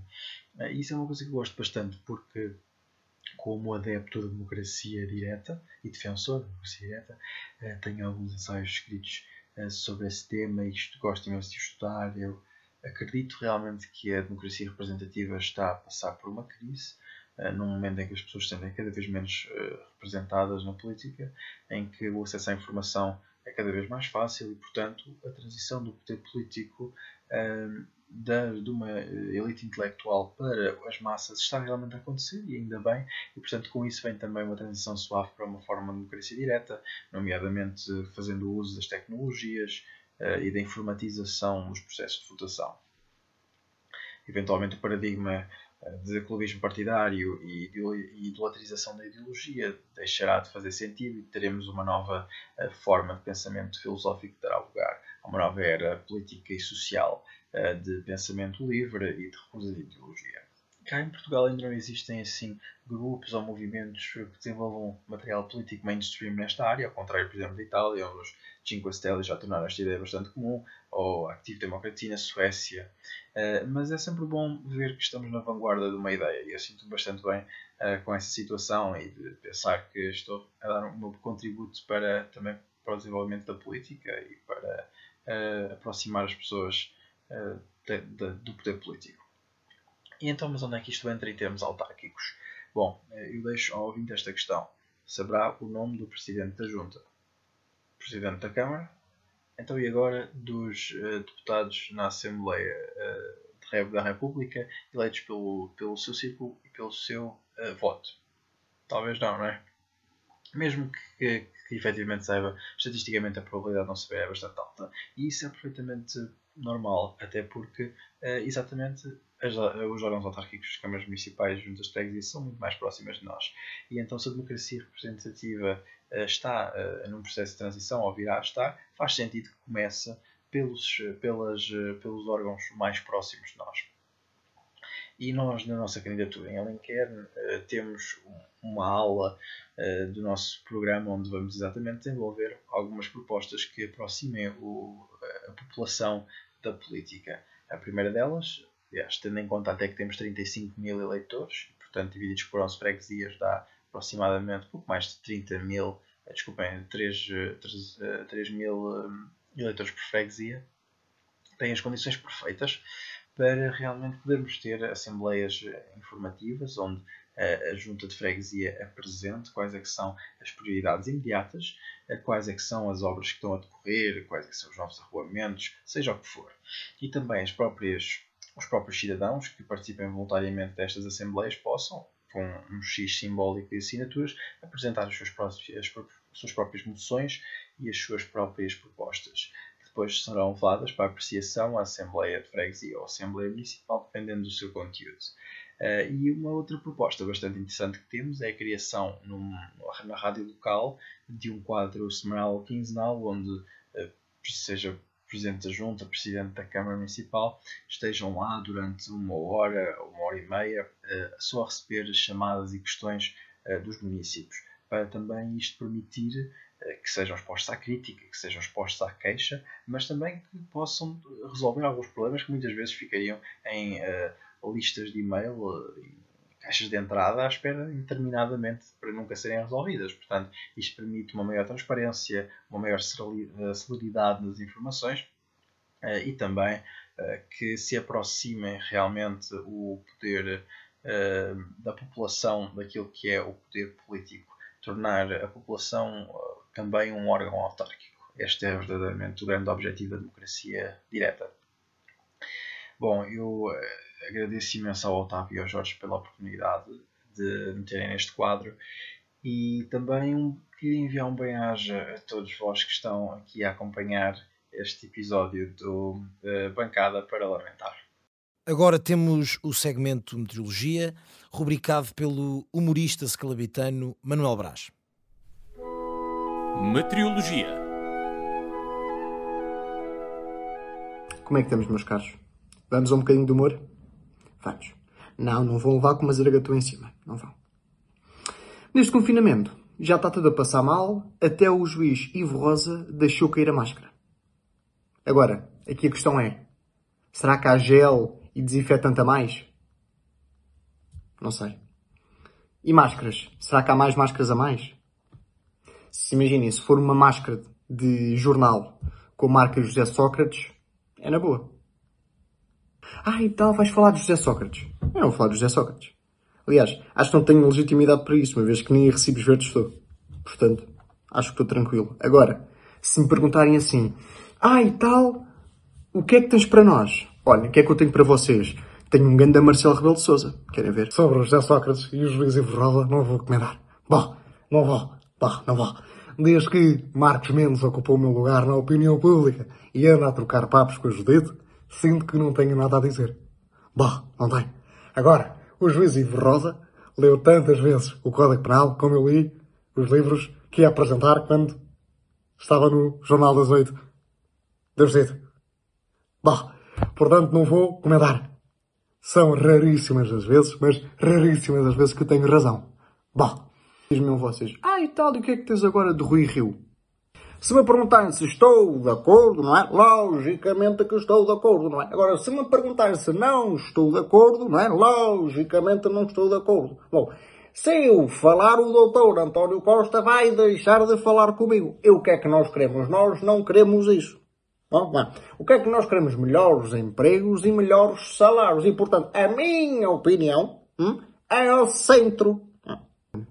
Pronto, e agora dir-me-ão vocês ah, e tal, e o que é que tens de José Sócrates? Olha, claramente isto é tudo bem estupidez. Acusar-me de fazer uma coisa que eu não fiz é completamente anótico, mas um bocadinho só falta dizer que fui Primeiro-Ministro de Portugal. Olha, eu nunca fui Primeiro-Ministro de Portugal, percebe? E acho que é lamentável acusar-me de uma coisa dessas, quer dizer, é completamente anótico.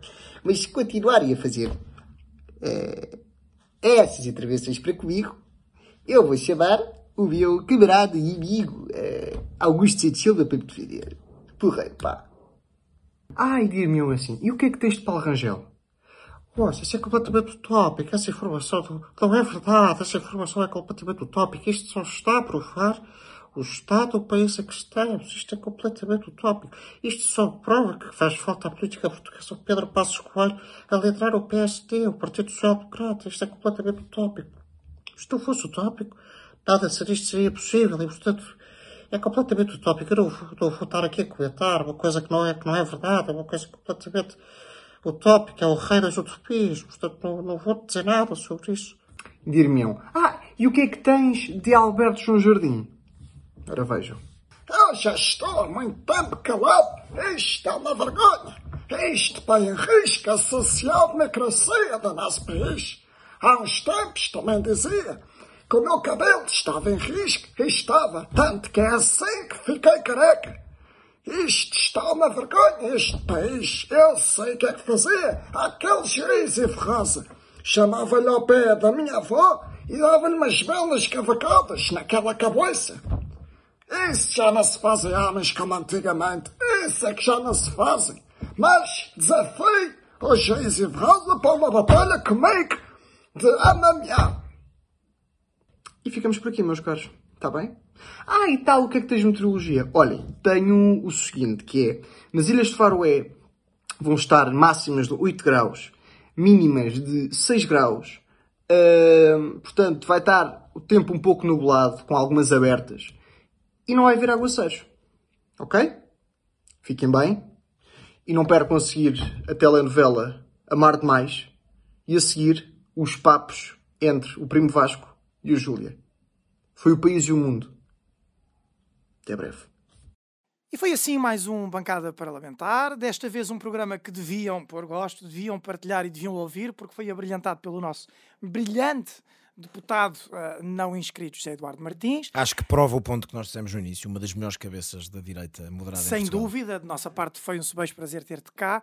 Antes de nos despedirmos, queres mandar beijinhos para casa? Quero mandar beijinhos para casa, quero uh, aproveitar uh, para dizer que vocês fazem, vocês vêm numa velha linha da, da tradição daquele CDS mais inteligente, que é dar cabo do PSD aos bocadinhos, e há, são, há poucas estratégias mais eficazes para dar cabo do PSD aos bocadinhos do que me imaginar verdadeiramente útil para o futuro da agremiação. Portanto, é, é, um truque velho, é dizer, os melhores que os gajos lá têm são aqueles que nunca jogam à bola. E, e isso eh, não só não é verdade, como no meu caso, vejam lá bem, é pá, com o meu feitio o PSD ainda durava menos comigo do que o Rio, portanto, tenham, tenham, tenham cuidado com o que desejam, porque não era necessariamente o melhor. José, mais uma vez. Muito obrigado. obrigado. Foi, um prazer, foi, foi, foi mesmo divertido. Obrigado. Certamente que nos voltaremos a ver. Um abraço, obrigado. obrigado. obrigado. Jorge, um grande abraço. Minha parte, um abraço para ti também. Um abraço, Otávio. Vemos para a semana. Infelizmente. Aos nossos ouvintes e espectadores, escusam de vir para a semana, mas daqui a duas semanas teremos novamente um convidado de gabarito para este programa poder valer. É verdade, mais uma cabeça. E não ser somente. Eu queria dizer. É lamentável. Aos senhores das galerias